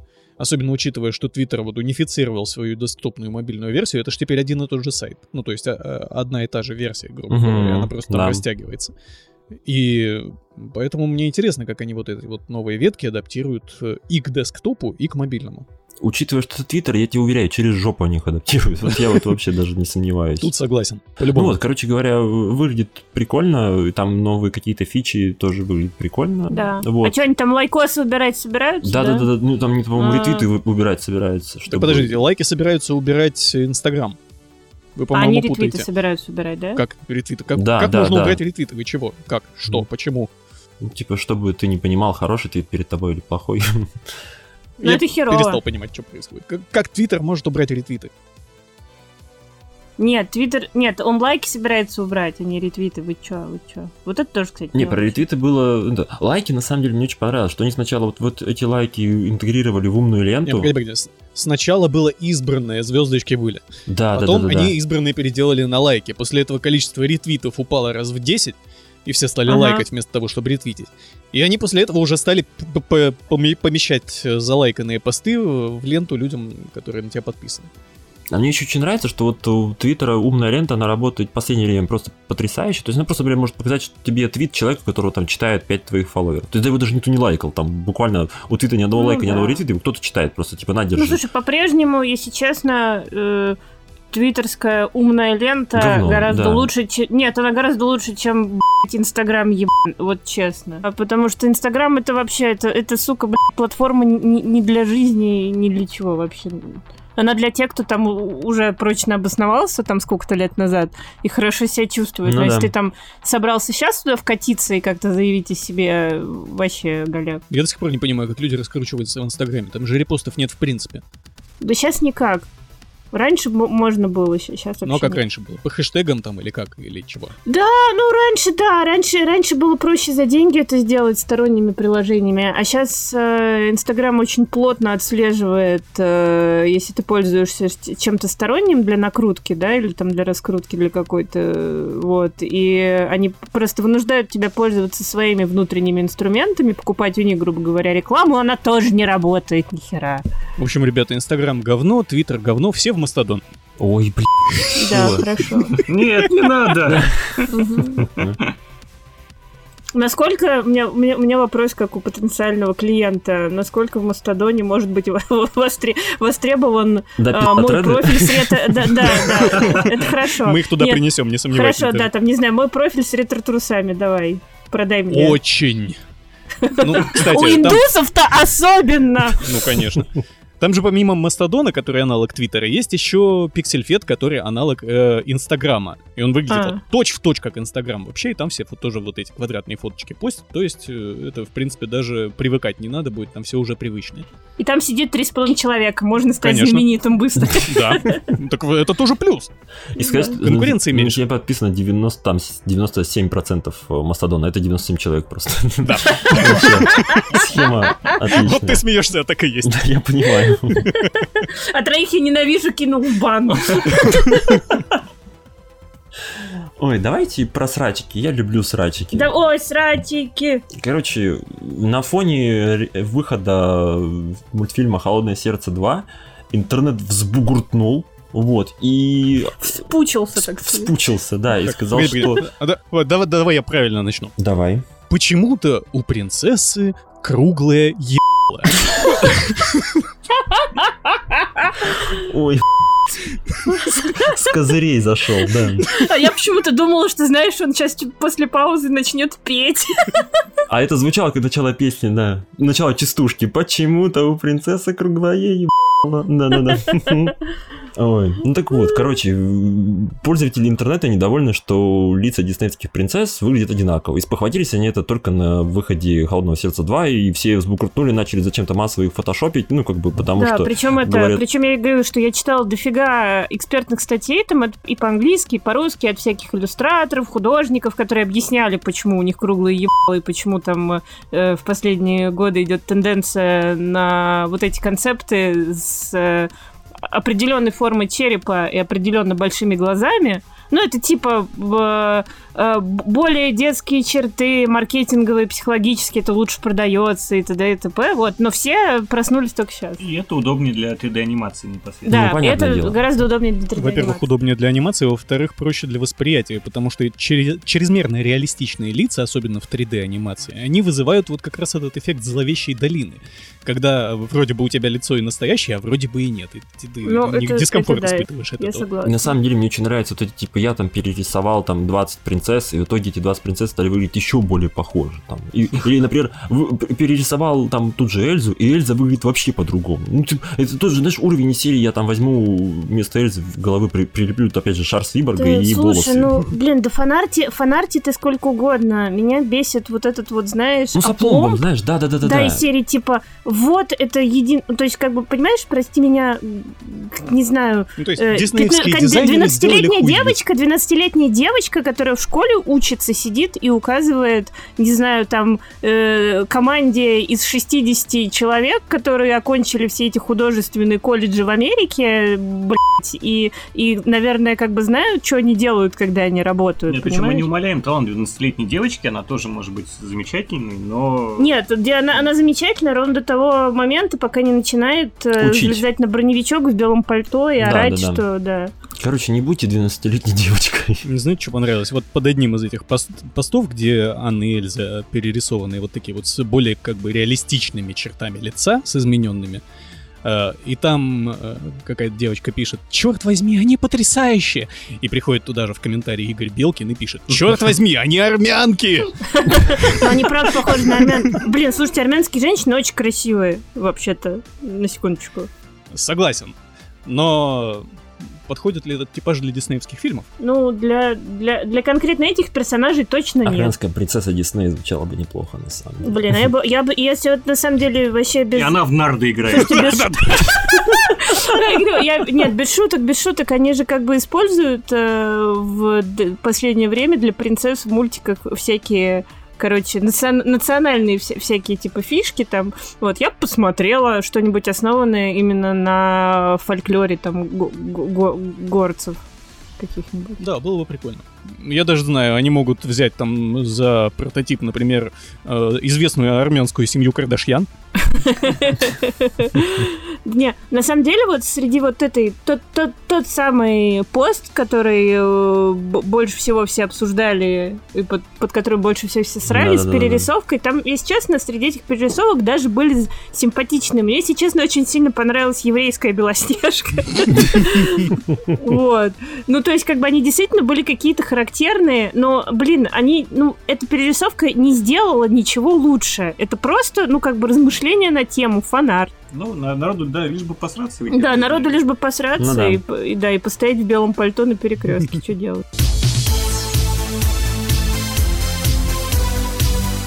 Ну что, поехали, давайте, следующая рубрика кино и сериал. Я, кстати, заметил, что мы даже рубрики не объявляем прям, то, знаешь, типа, у нас, у нас шоу А у нас они очень плавно переходят просто одна в другую, поэтому можно и не объявлять, в принципе, такой поток непрерывный. Не будем уточнять поток чего, да. А. Давайте, холодное, холодное Продолжаем сердце. про хо- холодное сердце. Да. Собственно, в- «Холодное сердце» уже в кинотеатрах. Кто посмотрел? Да, кто посмотрел? Я- мы готовимся в большой поход вместе с детьми, потому что у меня и сын, и дочь просто в безумном восторге от «Холодного сердца». Они постоянно играют в Эльзу, Анну, Свена и прочее. Вот, и у Мгм. них есть ряд игрушек, поэтому для них это большое событие, и как бы, ну, и нам с женой тоже как бы нравится этот мультфильм, поэтому мы вот собираемся. То есть мы еще не ходили, но прям настроены. Да, мы тоже еще не ходили, у нас все впереди. То есть никто не ходил пока. Да, пока нет. Я, я Но должен это не сказать, что помешает вот нам по- рассказать про этот фильм. Нет, мы же не собираемся рассказать. Вот, блин, для кого я вам написала миллион, Там просто вопросов слишком длинный, много букв не осилили. Да, там больше 260 символов, я такой не читаю. До свидания. Вот, я предлагаю поговорить не сколько про «Холодное сердце», которое никто из нас пока не смотрел. э, Давайте вообще проговорим про, про ваши отношения э, к Диснею, концептам разных лет. То есть, допустим, что вы больше любите? Три- 3D-шную эру Диснея или старую, олдскульную 2D-шную? Жалко ли вам, что они больше не делают 2D? Мне очень Я вот, жалко, напр- например. Мне вот Очень очень жалко, я считаю, что должны все-таки как-то поднапрягаться и хотя бы э, раз там в пару лет выпускать по одному 2D релизу. Мне очень нравится у почти у всех э, последних трехмерных мультиков Диснея, когда показывают титры, там идет нарезка либо концепт-артов, либо каких-то вот э, сценочек в двухмерной анимации. И мне зачастую эта двухмерная анимация нравится гораздо больше, чем готовый 3D-продукт. А как-то выразительнее вот эти вот э, персонажи в двухмерных мультиках выглядят, потому что Дисней э, в своих вот этих 3D-ремейках, он ударился в какой-то гиперреализм, мне кажется, не очень нужный.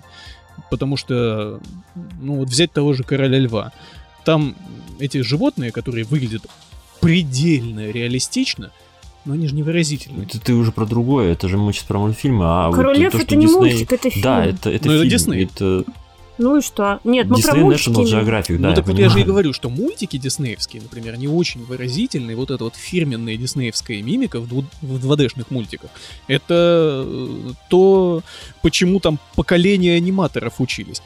Причем можно же очень клево играть с э, стилизацией. Вспомните Геркулеса, который весь оформлен как, Как амфоры, э, да. амфоры. Да, это очень круто. Да, вообще, на самом деле, Геркулес это 96 Ну, в общем, короче, 90 это был прям ренессанс для Диснея. Они очень много экспериментировали, у них были бабки, чтобы экспериментировать. Вот. Ну, в общем, Не, короче, мне, я... мне на я- самом А сейчас у Диснея нет бабок, конечно. Да нет, вообще. нет, нет. Я к тому, что в тот, тот период, я к тому, что потом просто 3D убила 2D, и я Ну просто да, как да. великий фанат 2D мультиков, и я очень рада, что европейские хотя бы студии что-то делают. Я очень люблю мультики Тома Мура, это вот э, секрет, этот э, Аббатство Келс и книга, вот, и э, Песень моря. Вот, я прям вообще невероятный фанат, и французы кое-какие студии кое-что делают тоже в 2D сейчас, и вообще это здорово, великолепно. И очень жалко, что Дисней с их не- невероятными бабками от продажи этих сраных плюшевых снеговиков не могут позволить себе вот так же в формате, вот как делали давали там деньги на всякие экспериментальные проекты в 90-е, они в итоге становились культовыми. Почему б***ь, часто нельзя сделать что-нибудь в 2D? Причем как бы зачастую используется аргумент, что трехмерная анимация проще и дешевле, э, как бы сделать 3D-модельку, а потом двигая ее. И это не так сложно, как показывает двухмерная анимация, но на самом деле технологии не стоят на месте, и та же самая двухмерная анимация тоже теперь Да. делается с помощью скелетов. э, Ну да. Можно делать... Ну, я и не знаю, они так на самом деле задротски рендерят, допустим, тоже окружение, в том же, допустим, втором холодном сердце, что мне кажется, что там, ну, абсолютно столько же времени на производство вот этих реалистичных ледышек уходит и всего такого. Мне кажется, банально 3D спрос на мультики 3D лучше больше. продаются. Да, да, ну, на самом Ну, деле причина да. вполне банальная. И я на самом деле не такой поборник 3D, то есть меня 3D вполне устраивает в их мультфильмах, но, конечно, иногда тоже бы хотелось, да. Ну да, и 2D нет, я же не говорю, типа, о, синдром утенка, верните 2D. Нет, просто я же говорю, как экспериментальный проект или там, ну, не- ладно, не экспериментальные, а как, знаешь, как, рене- э, как реверанс в сторону Мгм. классики. Вот, раз в два года для ценителей, типа. Ну вот, «Смерть, любовь и роботы» была недавно с э, замечательными двухмерными мультиками, которые Да. выстрелили, на мой взгляд. Ну там и трехмерные были, Да, да, причем да. большинство. Двухмерных там было сколько? Два-три? Из 15. Ну, да. Этот э, «Любовь и роботы» клевый, конечно, концептуально, в, в концептуальном плане мини-сериал, и, блин, такого бы вообще побольше офигенный. Это хотел. первый, ну, не первый, конечно, но самый такой яркий пример того, как можно экранизировать именно маленькие рассказики, вот такие вот, которые классные, но которые за экранизацию которых никто не берется, просто потому что там Ой, мало да, материала, там на, два- на 2-3 Мгм. страницы.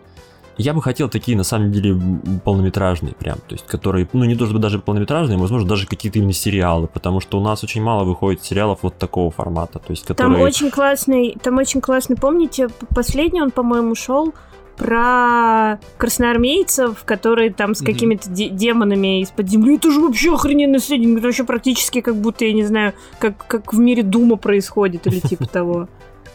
Вот, так что да. Это Дум, как- и знаешь, так этот твер- твердый знак на конце, да. Ду- Дум. Думаю. Былое и думы.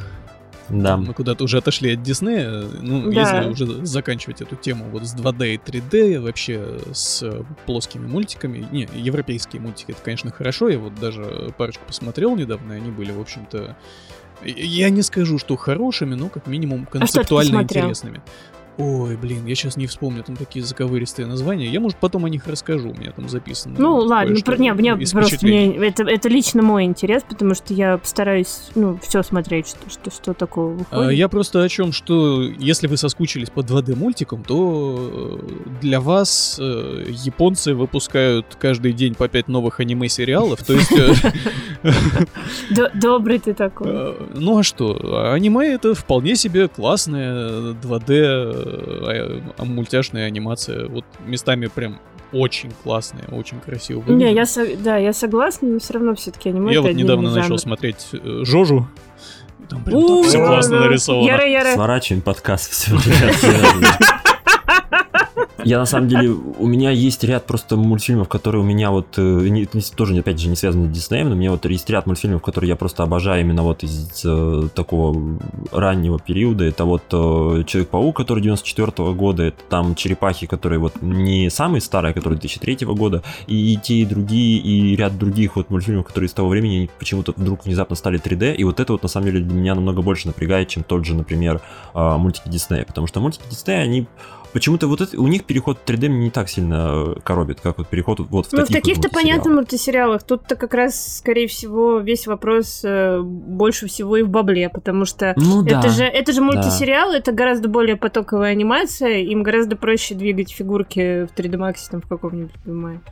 Ну, у нас при этом есть Gravity Falls, поэтому... Ну да, да не, О, ну да. дву- двухмерных мультиков хватает, и их продолжают рисовать именно для всяких там для каналов и для стриминговых сервисов, так что грех жаловаться нам. Давайте про э, просто кор- кор- коротенькая смешная новость, э, просто очень мне с нее весело, то что вроде бы ну, Короче, кто, кто-то из актеров про- проебал сценарий девятого эпизода, вот, его нашел... известно кто. Ну, Да. вот, нет, ну, типа, говорят, что, ну, вроде как Он сам на так и сказал. 8... Да, он сам признал. А, А, да, он признал, ну, ладно. в общем, короче, Бо- Бояга проебал сценарий девятого эпизода. Он просто, знаете, он пришел, говорит, я, говорит, что думал? Я думал, кто же это говно читать-то будет? Вы что? Я, я в полной Ну вот, уверенности и- был, что ну его нафиг никому нашел, не да, надо. его нашел уборщик. Он просто сам его не считал. Ну вот, так что, возможно, все вот эти вот э, самые жирные сливы, которые были где-то примерно недо- да, недавно, это, в общем, правда и, блядь, я сижу, короче, жду, жду- я, в общем, покрываю свою жопу тефлоновым покрытием, чтобы сидеть на... Не, да я, конечно, допускаю, что это просто супер пиар-компания, это такая обманочка, то есть все Как с придут- Соником, да? Да, как с Соником, что все придут в кинотеатр, а там совершенно другое все. Но, скорее всего, Все такие придут в кинотеатр, а там мандалорца показывать начнут. Да-да. А было бы неплохо, это было бы лучше, чем девятый эпизод, мне кажется. Да. Ну вот нет, они слили вот этот вот сюжет, и потом приходит в кинотеатр, там тот же самый фильм по тому же самому ебаному сюжету, потом в, кон- в конце Абрамс, короче говоря, стоит такой, а купились? Они такие, а в чем прикол-то? Ладно. Хорошо. Не подумали что-то, ладно. Главная загадка девятого эпизода это какой, какую из классических эпизодов они будут пересказывать в этот раз. А, ну это, ну, если они вернут, как говорят все спойлеры П- Палыча, то вестимо шестой, только очень сильно переколбашен. Ну да. А потом десятый эпизод, и все сначала. Да-да-да. Ну вот. Собственно, мы уже начали про это говорить. Мандалорец. Чё, как ваше впечатление? Очень классно. До сих пор не смотрел, но в полнейшем восторге от Бэби Йоды. Вообще, Да, Бэби да, да, Йода но, но, но Грут в моем сердце. Да. То есть, я так понимаю, тебе уже заспори- заспойлерили все заранее, так что тебе уже можно и не смотреть. Единственное, что знаешь, что там есть Бэби Йода, и он выглядит мило, и меня это устраивает. Это не такой большой спойлер, чтобы... Да там Он там на кнопочки нажимает, рычажки тягает в корабле у Мандалорца. Это так мило. Маленький Йода клевый. Блин, мне очень, мне очень нравится. Я слышала, ну, как бы я видела мнение, что его ругают за то, что он, типа, простоватый. Ну, то А есть, как бы, есть. особенно... Ну, да, да, да. Ну, блин, он действительно простоватый, там действительно дофига прям старого доброго процедурала, как в этом... э, В Зене, в Геракле Как тогда, как Зене, знаете, какие-то приятные воспоминания из детства про вот эти, как в этих сериалах с Зеной и Гераклом было, что вот э, герои приходят в очередную деревеньку, которая страдает от Да, а, деревень- а деревенька говорит, помоги нам, герой. Они такие, да, сейчас насуем. Вот. Что еще Прям нужно для классно. счастья? Не, на, на самом деле, вот это вот осуждение насчет того, что сценарий простоватый, а вы давно вообще смотрели там классическую трилогию Звездных войн, там новую трилогию Лукаса? Кстати, да, Да там же понятно, тоже все шатаются по этим ебням. Не-не-не, Ничего ну не тут скорее, происходит, знаешь, там тут люди, скорее всего, тут люди сравнивают не с другими Звездными войнами, тут люди, скорее всего, сравнивают... С Игрой престолов, Да, с Манда- да, сериалами. ну, с современными сериалами, да, Мандалорцы. Сравнивают. Не знаю, мне прям зашибись. Для вообще продукта по Звездным войнам это прям вообще топчик, прорыв, восхитительно. Мне еще очень сильно нравится почему-то вот э, главная музыкальная тема. Она Да. очень нестан- она очень нестандартная для ЗВ, потому что все, что для ЗВ, это э, чаще всего классическая музыка или вариации Симфонический на тему. оркестр. Да, да, да, да, да, эпичная или- эпичность. Да, это даже, даже, даже в мультиках вообще. А это прям вообще очень круто, э, что-то новое. Мне прям нравится невероятно. Да, класс. И супер вся эта тема с, с неснимаемым шлемом. Все здорово, я вообще опрувлю. Я еще на самом деле добавлю, я поиграл тут э, буквально 4 первые часа в Fallen Order, вот, и там, конечно, тоже атмосфера Звездных войн. Я просто я я получил от него хочу. больше атмосферы Звездных войн, чем от э, последних вот двух эпизодов.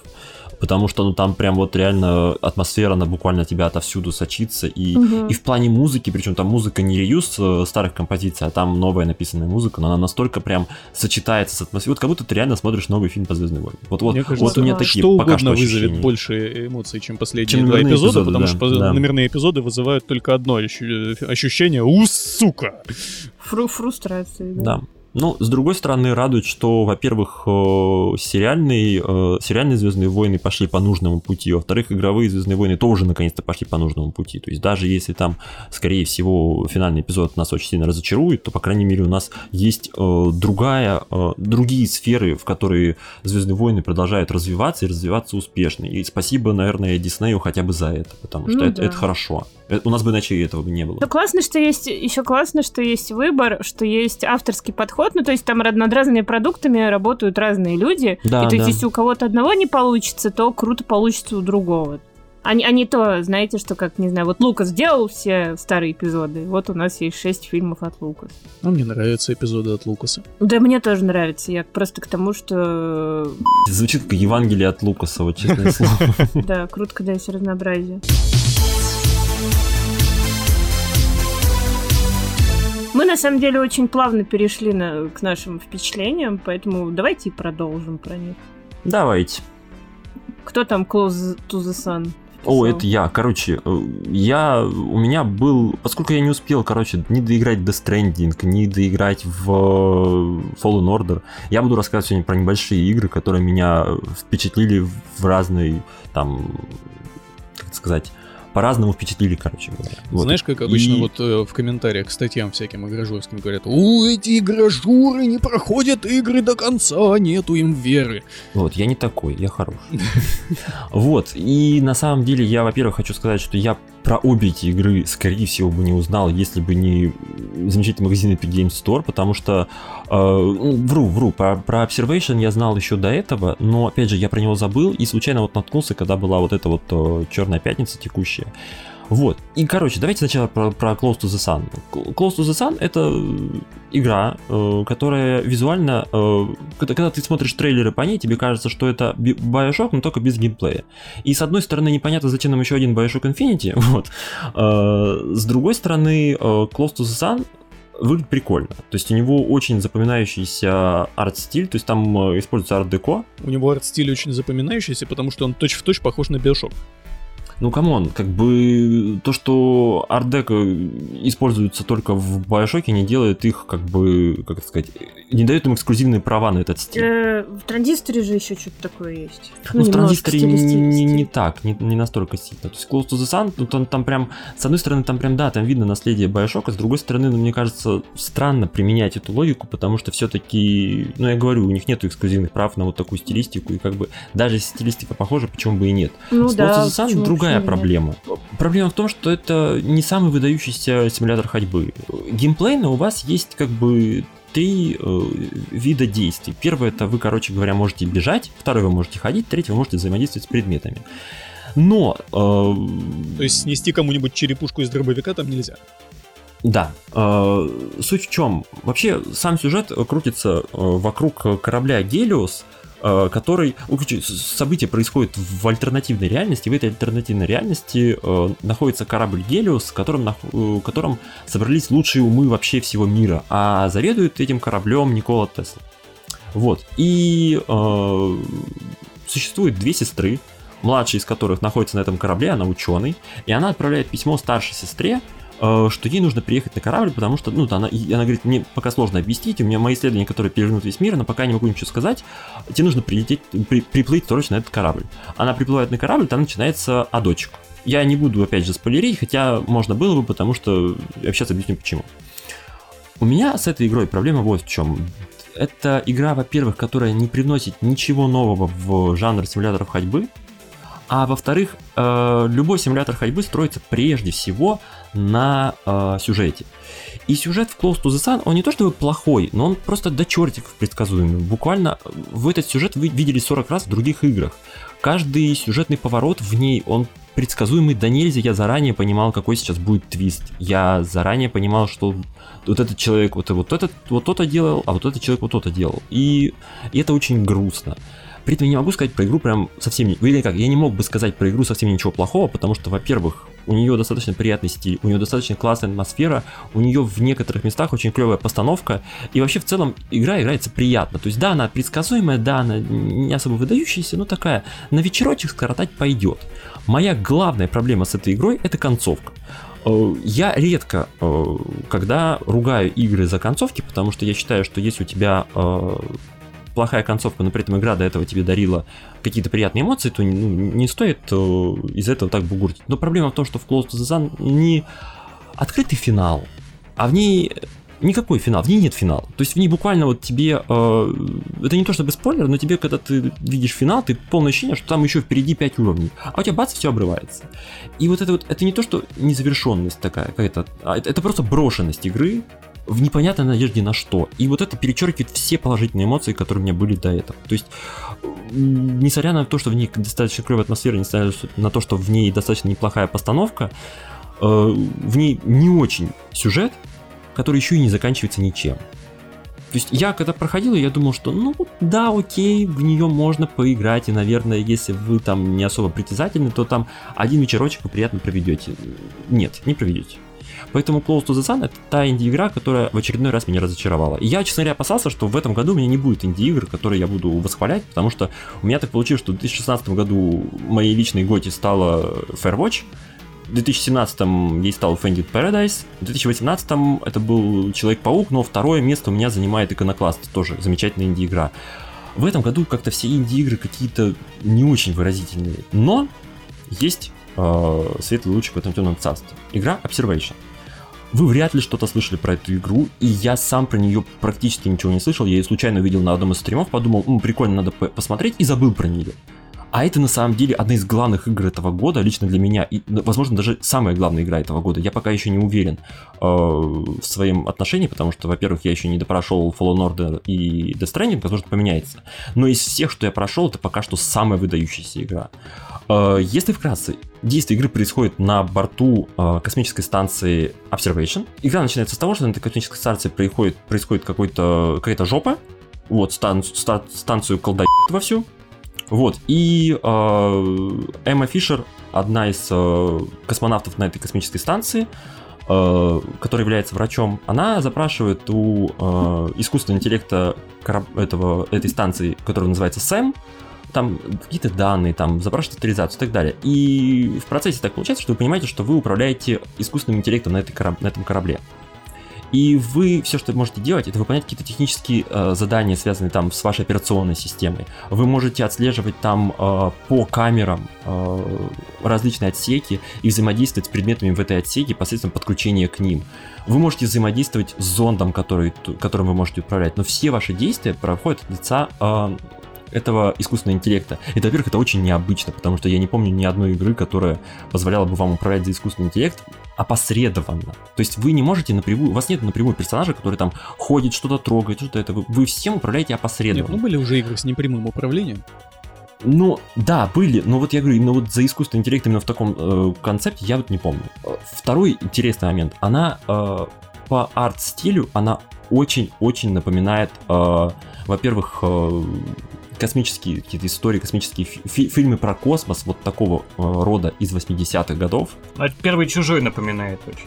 Это напоминает первый чужой. Это мне очень напомнило э, тот же дизайн, что был в Alien Isolation. И вы не поверите, но э, разработчик, сценарист и, э, и геймдизайнер э, Observation это арт-лид Alien Isolation. А, ну это все, все очень похоже, да. Да, и более того, два главных героя в этой игре озвучены, это озвучены Аманда Рипли и, по-моему, я не помню кем вторым, но тоже, который участвовал в озвучке э, Alien Isolation. Вот.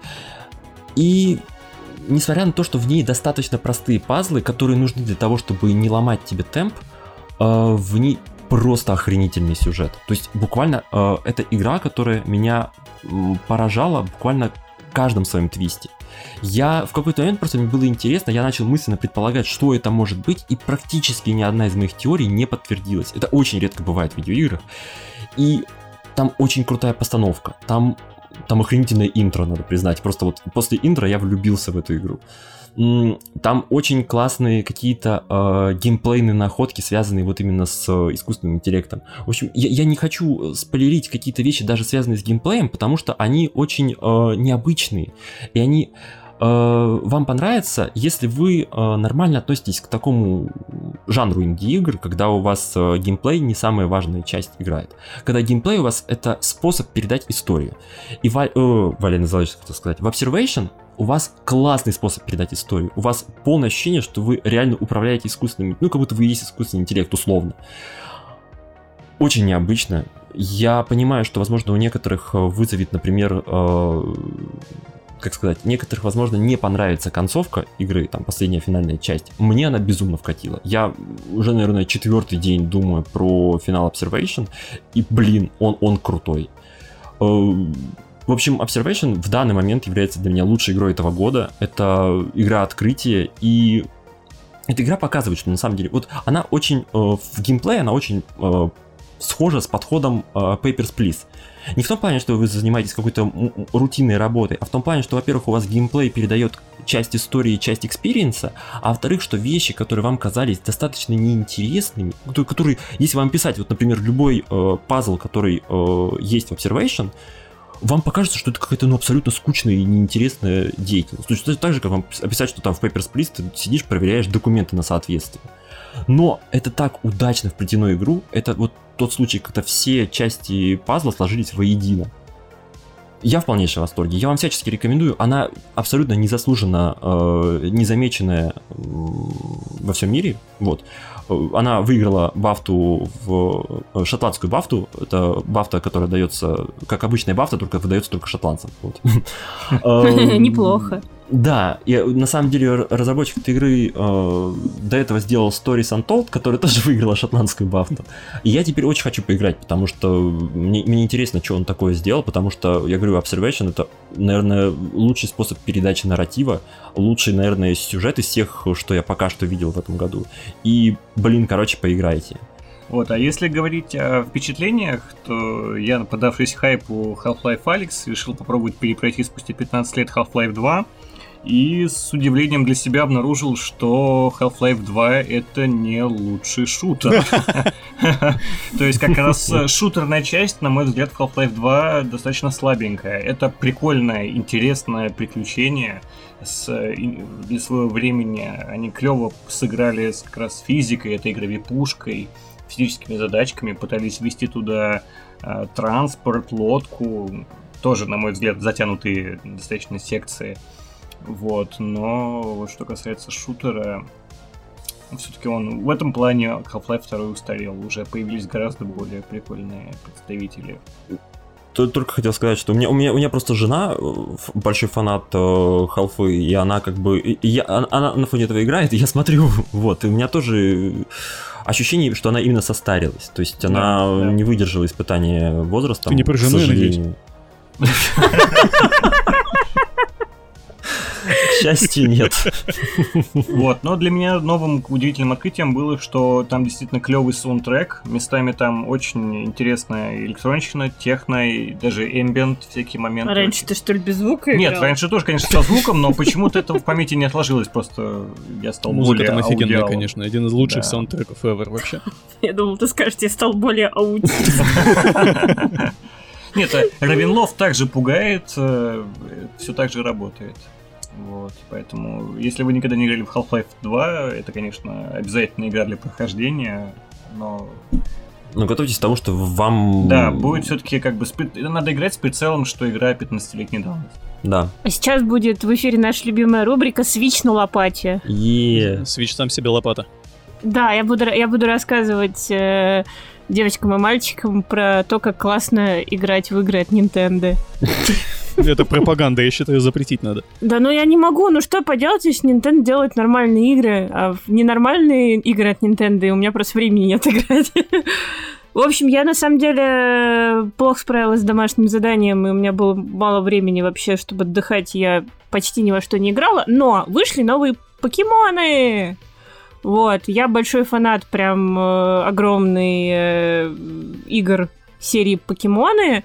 При том, что, например, когда я в детстве познакомилась с покемонами, я не знала, что это игры, я думала, что это изначально мультик. И мои одноклассники там в младшей школе просто все дичайше фанатели, там это был класс, наверное, пятый, вот. И, а я их дико ненавидела, потому что меня кринжило, да, меня кринжило от всего, короче, что было сверхпопулярно. Я такой был нонконформист, вот. У меня смешная история, как, в общем, я ненавидела покемонов, меня, типа, бесила их популярность, но это не мешало мне э, рисовать моим одноклассникам этих перерисовывать покемонов по 10 копеек и, короче, покупать мороженое на эти деньги, вот. Вот, ну, в общем, я постарела, поумнела, и где-то, наверное, лет пять назад э, впервые поиграла э, в одну из старых игр серии на на мобильном телефоне. Да, на мобильном телефоне, Мы да. просто скачали порт Да, я, в общем, играла на порте, и это было офигенно, даже несмотря, что это был порт. Вот, и я вот, если честно, я, я прям влюбилась, и, и мне супер классно, потому что э, игры про покемонов, это, знаете, играл в одну, играл, играл во все. все, играл во все, да. То есть они со с течением времени меняются только оболочка. То есть меняется графика, меняются какие-то там свистоперделки, связанные с онлайном. Вот. Я представляю, номинация The Game Awards. The Best свистопердел. Вот. Незначительные все-таки геймплейные, конечно. Да-да-да, какие-то незначительные геймплейные изменения, которые, ну, там, скорее просто подтюнивают игру ко времени и все-таки там к консоли, там, на которой она выходит у Nintendo. Вот, ну, по, по сути дела, в покемонов вот есть вопрос, типа, с какой игры лучше там начинать знакомство, если никогда не играл. Да с любой, ну, наверное, кроме самой первой. Вот не, не, не рекомендую самую-самую первую, которая на, на геймбой же, да? Геймбой, она черно-белая. Да, она черно-белая, и она может отпугнуть. То есть лучше поиграть во что-то уже более продвинутое, либо вообще в, в последние, которые были на 3DS-ке, Э, либо вот в самую новую на свече, либо э, который вот еще раньше. А, ну, собственно, на свече выходил этот э, Пикачу Go. А, Пикачу Го, ну вот он мне не нравится, мне кажется, что он примитивный. Ну, он э, как самый... То есть, если детей, допустим, пытаться приобщить, вот Пикачу Go... Да, да слушай, да come on, покемоны, ядерная физика, там все игры довольно простые. Я бы даже сказала, что в последней, последняя как раз э, игра стала... Э, как бы это выразиться-то, ну, гораздо хардкорнее, чем все предыдущие, потому что, по сути дела, в покемоны это такая семейная франшиза, то есть в нее можно играть, наверное, и в 6, и в 66. Ну, просто в 66 ты понимаешь, что ты там, типа, такой весь умудренный опытом и на, на изичах ее играешь, отдыхаешь, а в 6 там для тебя реально, наверное, есть какой-то челлендж в этом во всем. Ты можешь как-то неправильно раскачаться и т.д. Вот, я вот как бы всю, всю, всю жизнь играла, вот последние несколько лет, и просто тупо получала удовольствие вот, с каждой новой игрой, хотя, по сути дела, я делала одно, одно, одно и то же, собирала покемонов, становилась супертренером, ну и плюс к этому была прикручена какая-то сюжетная канва. Вот, в последних, э, вот в самых новых покемонах а, они ввели э, условно... Как, блин, да, это не открытый мир. Ну, в общем, а, сейчас объясню. Во всех покемонах... Открытый мир в Pokemon Go. Ну, типа, да, да, да, это не открытый мир. В общем, сейчас объясню. Во всех покемонах есть такая обяз- обязательная часть, как э, ди- дикие места, где ты можешь ловить диких покемонов. Вот. И раньше, когда ты, допустим, шел по этой траве, по этим диким местам, то у тебя был рандом энкаунтер, ты просто натыкался на какого-то рандомного покемона, ну и никогда не знал, типа, кто это. Вот. И, разумеется, не было никаких вообще э, слов о том и речи, чтобы там покемоны тебя преследовали. Ну, так вот, э, в самых последних покемонах мало того, что ты их видишь, то есть ты можешь прям, ну, понять, типа, кто бегает в траве, если ты там разбираешься, ну или хотя бы понять, что это там птичка, собачка, вот.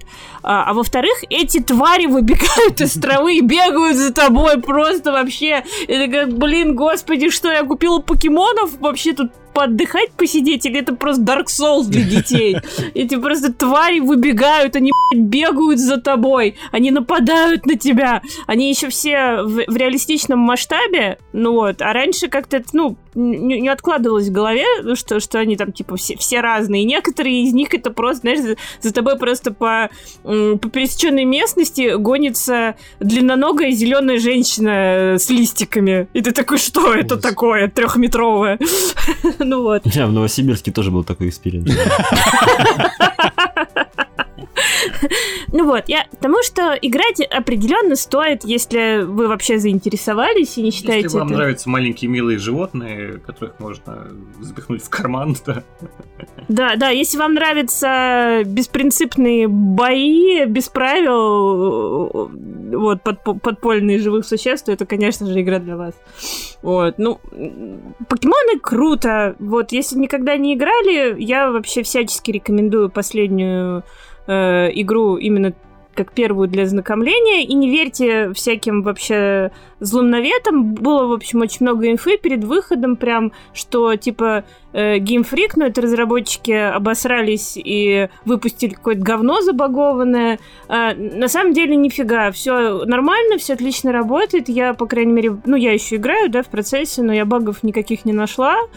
И э, еще было много претензий, что якобы там они наобещали, что будет просто анимация на каждый пук, а анимация плохая. Ну, типа из серии, там, не знаю, стоит у тебя фигурка трехмерная, он, она делает удар и просто, знаешь, как подскакивает вверх-вниз.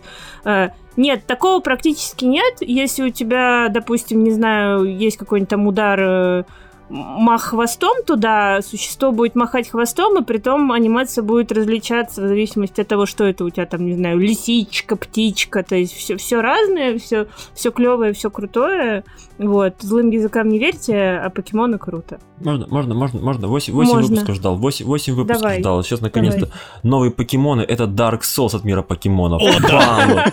И гражурские панчи пошли вообще. Да. Все, ух, ух. Сейчас Женя нам про Ренессанс расскажет. Да. Я... Давай, Жень. Жень, какой у тебя любимый художник э, Ренессанс? Просто Женя среди нас единственный человек, который застал. Твою мать. Хватит шутить над моим возрастом. А ты просто поменьше про Мастодон рассказывай. Ну, потому что они тоже вымерли. Ладненько. Короче, я уже третью неделю подряд рассказываю про всякие реалистичные мультики. Даже, э, скорее, это не мультфильмы, это такие вполне взрослые, серьезные фильмы, созданные просто с использованием методов э, анимации. И, опять же, так получилось, что каждую неделю я рассказываю про какой-то новый метод. То есть э, в шестом выпуске я рассказывал про сериал «Андан», который был создан с помощью ротоскопии. То есть обычные видео, снятые на видеокамеру, живых актеров, там обрисовали, сделали их похожими, но на рисованную анимацию. В седьмом... Я каждый раз не могу мне слово ротоскопия. Мне кажется, что мне это сейчас мой врач это выпишет. Вот вам талон на ротоскопию. Да. Так вот, в седьмом выпуске я рассказывал про Метропию. Это такой фильм, мрачная такая антиутопия, где э, она, она была сделана с помощью, ну, это были такие коллажи из фотографий. А сегодня я расскажу про «Ренессанс». Это французский фильм, э, который тоже довольно такой реалистичный, с одной стороны, а с другой стороны совсем нет. И он был снят, ну, выпущен в 2006 году, или нет, в 2004, по-моему. Шестом, я помню, что его 6 лет делали. В шестом я сейчас открыл страничку, да. В общем, и это 3D мультфильм, 3, ну, фильм на основе 3D анимации. То есть там 3D модели людей, мест, э, вот локаций, вот это вот все. Э, но при этом вот что интересно, он почти не вызывает этого ощущения зловещей долины, которое было, например, от э, «Последней фантазии», если вы помните, 2001 года фильм. Да, да, да, да. И там вот местами от выражения лиц просто нереально кринжило. А вот тут э, этого ощущения нет, но потому что они выбрали такой очень интересный стиль. Это черно-белый фильм. Причем не просто черно-белый, знаете, как оттенки серого, который просто обесцвеченный, такой, как вот старые фильмы были. Нет, тут именно только черный и белый цвет, такой предельно... На анимационные, кон... на анимационные вставки Sin похоже. Да, да, только еще более контрастная такая. И опять же, вот вы просто загуглите «Ренессанс», 2006 год, э, это проще э, увидеть, чтобы понять, э, о чем вообще речь идет. Вы сразу поймете, о чем я говорю, когда посмотрите на скриншоты. Так вот, фильм очень интересный с технической точки зрения. Во-первых, вот эта вот черно-белая картинка. Во-вторых, дизайн. Одним из дизайнеров этого фильма, на секундочку, был Виктор Антонов, который главный дизайнер Half-Life 2 и Dishonored. Mm-hmm. А, это круто очень, да. И mm-hmm. вы, когда будете смотреть этот фильм, вы увидите, ну, не то чтобы прям точные копии того, что вы уже видели в играх, но вы увидите местами очень знакомый стиль. И вообще вот этот футуристический Париж, в котором происходит э, действие, он выглядит очень впечатляюще. Вот эти многоуровневые улицы, вот эти колонны металлические, стеклянные тоннели, э, э, ретро-футуристичные здания такие, которые при этом сохранили вот этот специ- специфический парижский колорит. Что там еще из технического было? Компания Citroën, например, специально для этого фильма разработала концепт вот такого футуристичного автомобиля, на котором главный герой ездит. Э, и вообще там много таких интересных технических решений. И вот это все техническое и стили- стилистическое великолепие служит фоном для банальнейшей полицейской драмы с диалогами на уровне, не знаю, на уровне фильма «Комната». То есть герои просто обмениваются какими-то несвязанными между собой фразами, которые никуда не ведут. Моменты, которые должны захватывать, не захватывают.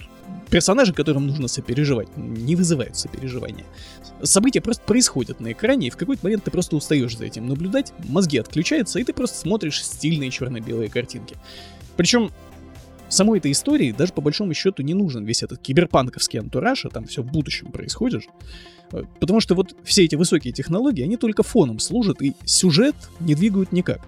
Вообще, сам сюжет этого фильма, он, его как будто взяли из какой-то телевизионной полицейской драмы 70-х годов и зачем-то в будущее перенесли. Финальный, там есть такой вот это поворот в самом конце, меня просто выбесил, потому что герой, который, в принципе, весь фильм вел себя как такой глубокомысленный идиот, который с серьезным лицом постоянно делает всякие глупости. Вот в конце он совершает просто катастрофическую глупость, которая при этом преподносится как подвиг. То есть он такой герой. Хотя на самом деле он просто по-скотски поступил, он... Ну, ладно, я не буду спойлерить, не буду рассказывать. Э, в одной из серий видоизмененного углерода, кстати, был точно такой же сюжетный ход. Даже вот с, с, таки, с таким же примерно результатом. Я на него тоже тогда очень сильно ругался.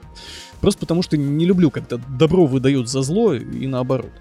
В общем, Ренессанс — это фильм, у которого техническая сторона гораздо интереснее, чем художественная. И мне жалко, что такой потенциал, на самом деле, так бездарно просрали. Нет, я, я понимаю, что создатели фильма с самого начала собирались сделать нуар. Но в 21 веке, извините, делать нуар не иронично на абсолютно серьезных щах, это, наверное, не самая удачная идея. А они вот именно такой вот серьезный нуар попытались сделать. Э, и вышло не очень хорошо, потому что они взяли, наверное, от этого жанра не лучшие его черты. Этот фильм, наверное, стоит смотреть не ради сюжета, а вот именно ради картинки, ради вот интересных технических решений, потому что выглядит он, правда, интересно, необычно, не так, как все остальное. Но не ждите от него ничего особенного, какого-то там выдающегося сюжета, этого там, к сожалению, нет. Как-то вот так. Что у нас дальше? О, дальше у нас э, дед Мартин Скорсезе. Его новый шедевр. Э, кто-нибудь, кроме меня, ирландца, смотрел уже? Я нет. Нет. Mm-mm. Мне почему-то не привлекает э, сеттинг мафии, итальянцев 20-х, поэтому как-то я скипнул его. Я вообще, возможно, скажу не очень популярную мысль, но мне не очень нравятся фильмы Скорсезе, за исключением э, «Острова проклятых». Это единственный фильм, который да, мне, он, у него он, понравился. Он клевый, да. Но он был очень не в его стиле. Вот то, что все в его стиле, мне не очень нравится. Хотя я понимаю людей, которым как бы заходит, но мне вот что-то. А Волк Уолл-стрит это Скорсезе был? Да, да, это его. Вот, ну, мне вот, вот как- как-то, не знаю, мне как-то не зашел. В общем, раз никто из вас его не смотрел, то давайте деда буду ругать я. Ты, ты скажи, ты скажи, главное, ты делил фильм на три части или нет? А то дед там опять ворчит, говорит, типа, нельзя делить на три. Я, я запрещаю не делил, делить, я прям говорит. взял и посмотрел целиком от начала и до конца. Я выдержал, я дожил. Хотя это было очень сложно, потому что фильм идет там больше трех с половиной часов даже. Но я смог, я осилил. Я этим горжусь немножко. Так вот, давайте с подводочки начнем. Э, Скор... Подводочку я всегда Да, Скорсезе подводочку. Скорсезе под Наша постоянная рубрика Скорсезе подводочку.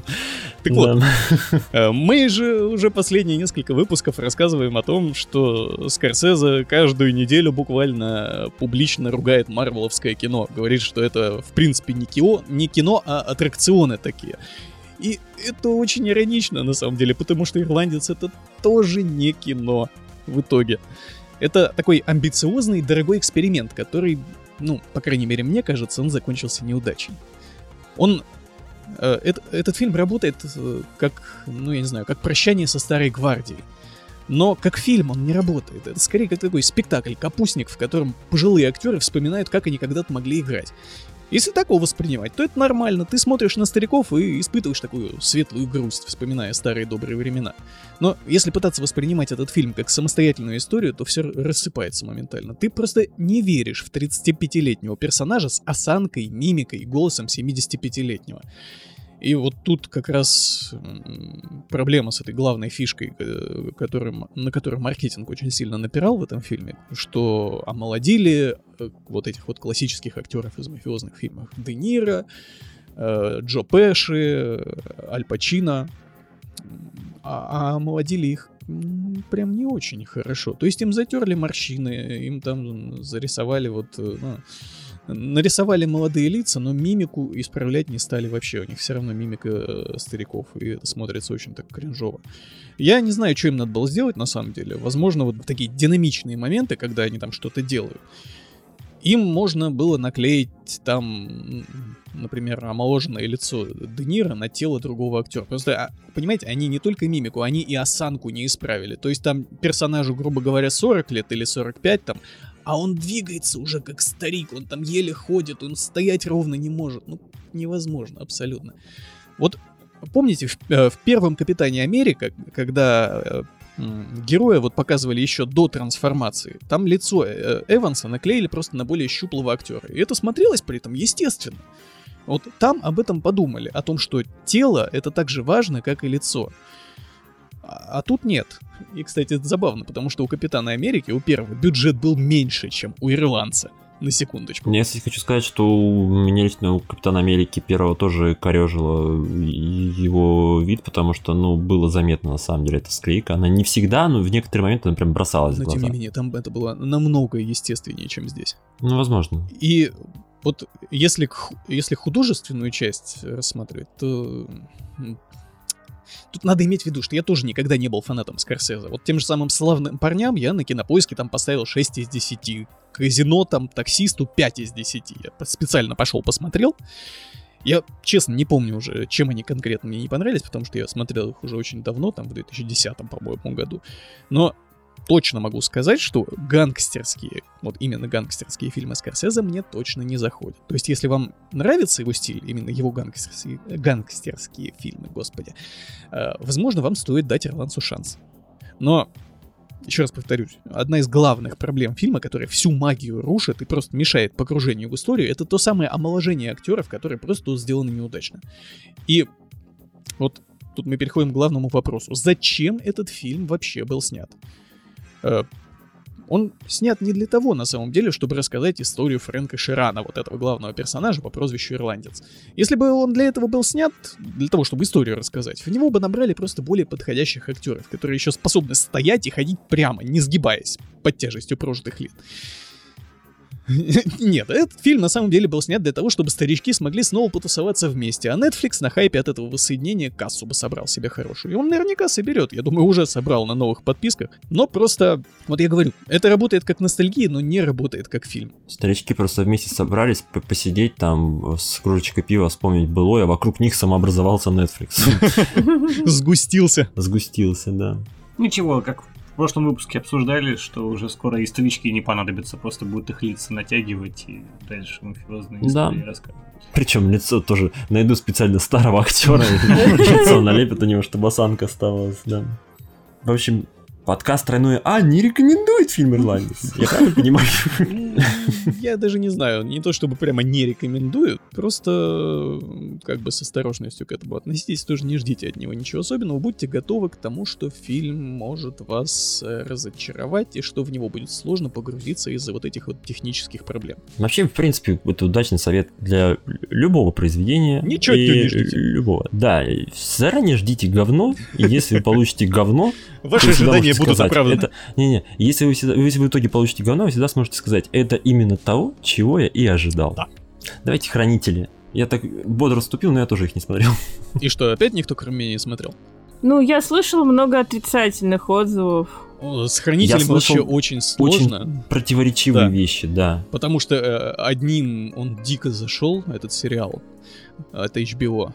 Других он дико вообще бесит страшно. И вот эти вот Э, две э, категории зрителей, они там постоянно схлестываются в интернете в баталиях. Одни кричат «это говно», другие кричат «нет, это вы говно, хороший сериал». Э, первые потом кричат «нет, это вы говно, и сериал ваш говно, и вообще вы». Ну, короче, вот этот шторм из говна в интернете, в комментариях постоянно бушует вокруг этого сериала. А, а, а я нахожусь где-то посередине, потому что мне вначале тоже не понравилось. После первой серии я вообще не понял, какого хрена, что это было сейчас вообще.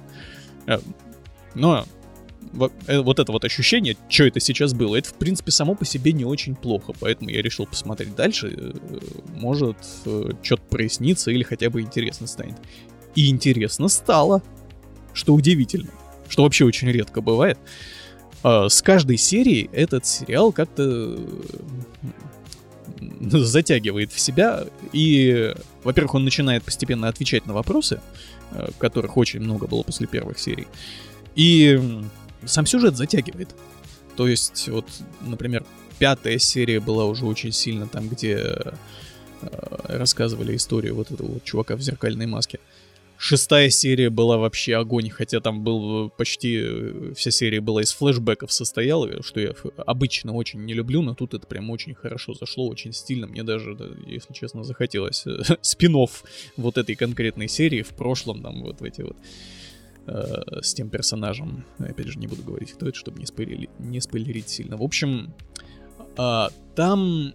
А, от чего вообще у людей бомбит от этого сериала? Там очень много таких э, расовых э, тем, например, потому что, ну, и главные персонажи там э, черные, и много вообще э, история крутится вокруг противостояния черных и вот этого современного куклукс-клана, которые бегают в масках Рошиха. Э, многим не нравится это, потому что, ну, блин, как это, фильмы не про белых гетеросексуальных мужчин. Ну как так можно вообще? Но если на это, как бы, если вас от этого не корежит, и вы можете на, нормально смотреть фильмы с черными персонажами, то, мне кажется, вам зайдет. Э, потому что сам по себе сюжет, он такой... Он жесткий, он поначалу непонятный, но такой Э, глубокий и многослойный. Из каждой серии ты э, перед тобой раскрывается новый слой вот этой истории, этого повествования. Я, я при этом не могу сказать, что это прям хороший сериал. Там есть много спорных моментов и в сюжете, и в том, как он сделан, в принципе. Он не очень красивый, не эффектный и вообще не такой эпический, как мы привыкли видеть от э, того же HBO но при этом его вот интересно разбирать вот так вот по слоям и выяснять, что там еще э, он от тебя скрывал все это время. Так что я не скажу за весь подкаст тройной А, но я, например, рекомендую хотя бы попробовать. И посмотреть первые, даже, даже не одну, а, например, первые три серии, и посмотреть, понравится вам или нет. И, по крайней мере, станет вам интересно смотреть дальше или нет. Мне вот стало, я, я долгое время не был уверен, буду ли я смотреть его дальше, но теперь я уже точно уверен, точно буду. Я теперь уже жду следующую серию, мне интересно, что будет дальше. Так что шансы есть. У нас закончились впечатления, но я на правах э, нашего подкаста как человек, который э, является в рубрике «Наши впечатления» главный по говну, то есть, э, который рассказывает про, чаще всего про видеоигры. Хочу еще раз сказать, купите Observation. Это очень классная игра. Э, он самый смешной, он сейчас, сейчас э, Черная пятница, он там стоит Тебя 270 тот укусил? рублей. Да, да, слышь, купи. Просто, я, просто мне на самом деле очень обидно, что такая крутая игра, она пропадает. В общем, я говорю, она, я что хотел сказать, она в EGA сейчас стоит 274 рубля, то есть смешные деньги. Окей, там, когда у нас э, подкаст наш выйдет, у нас будет стоить чуть больше 500, но если вы даже вот э, не уверены э, в том, хорошая это игра, то, во-первых, э, я думаю, за там сколько, за 8 выпусков у вас уже более-менее сложилось впечатление о том, что я рекомендую, что я не рекомендую. И если наши там э, вкусы плюс-минус совпадают, то вам в 100% нужно брать. Если вы сомневаетесь, потому что наши вкусы не всегда совпадают, то, блин, дождитесь скидки. Я думаю, что она на новогодней распродаже тоже будет по скидке. И, блин, 270 там с чем-то рублей, это смешные деньги. Тем более для такой игры. Ну, все, да. я все сказал. В общем, покупайте. Слышь, купи.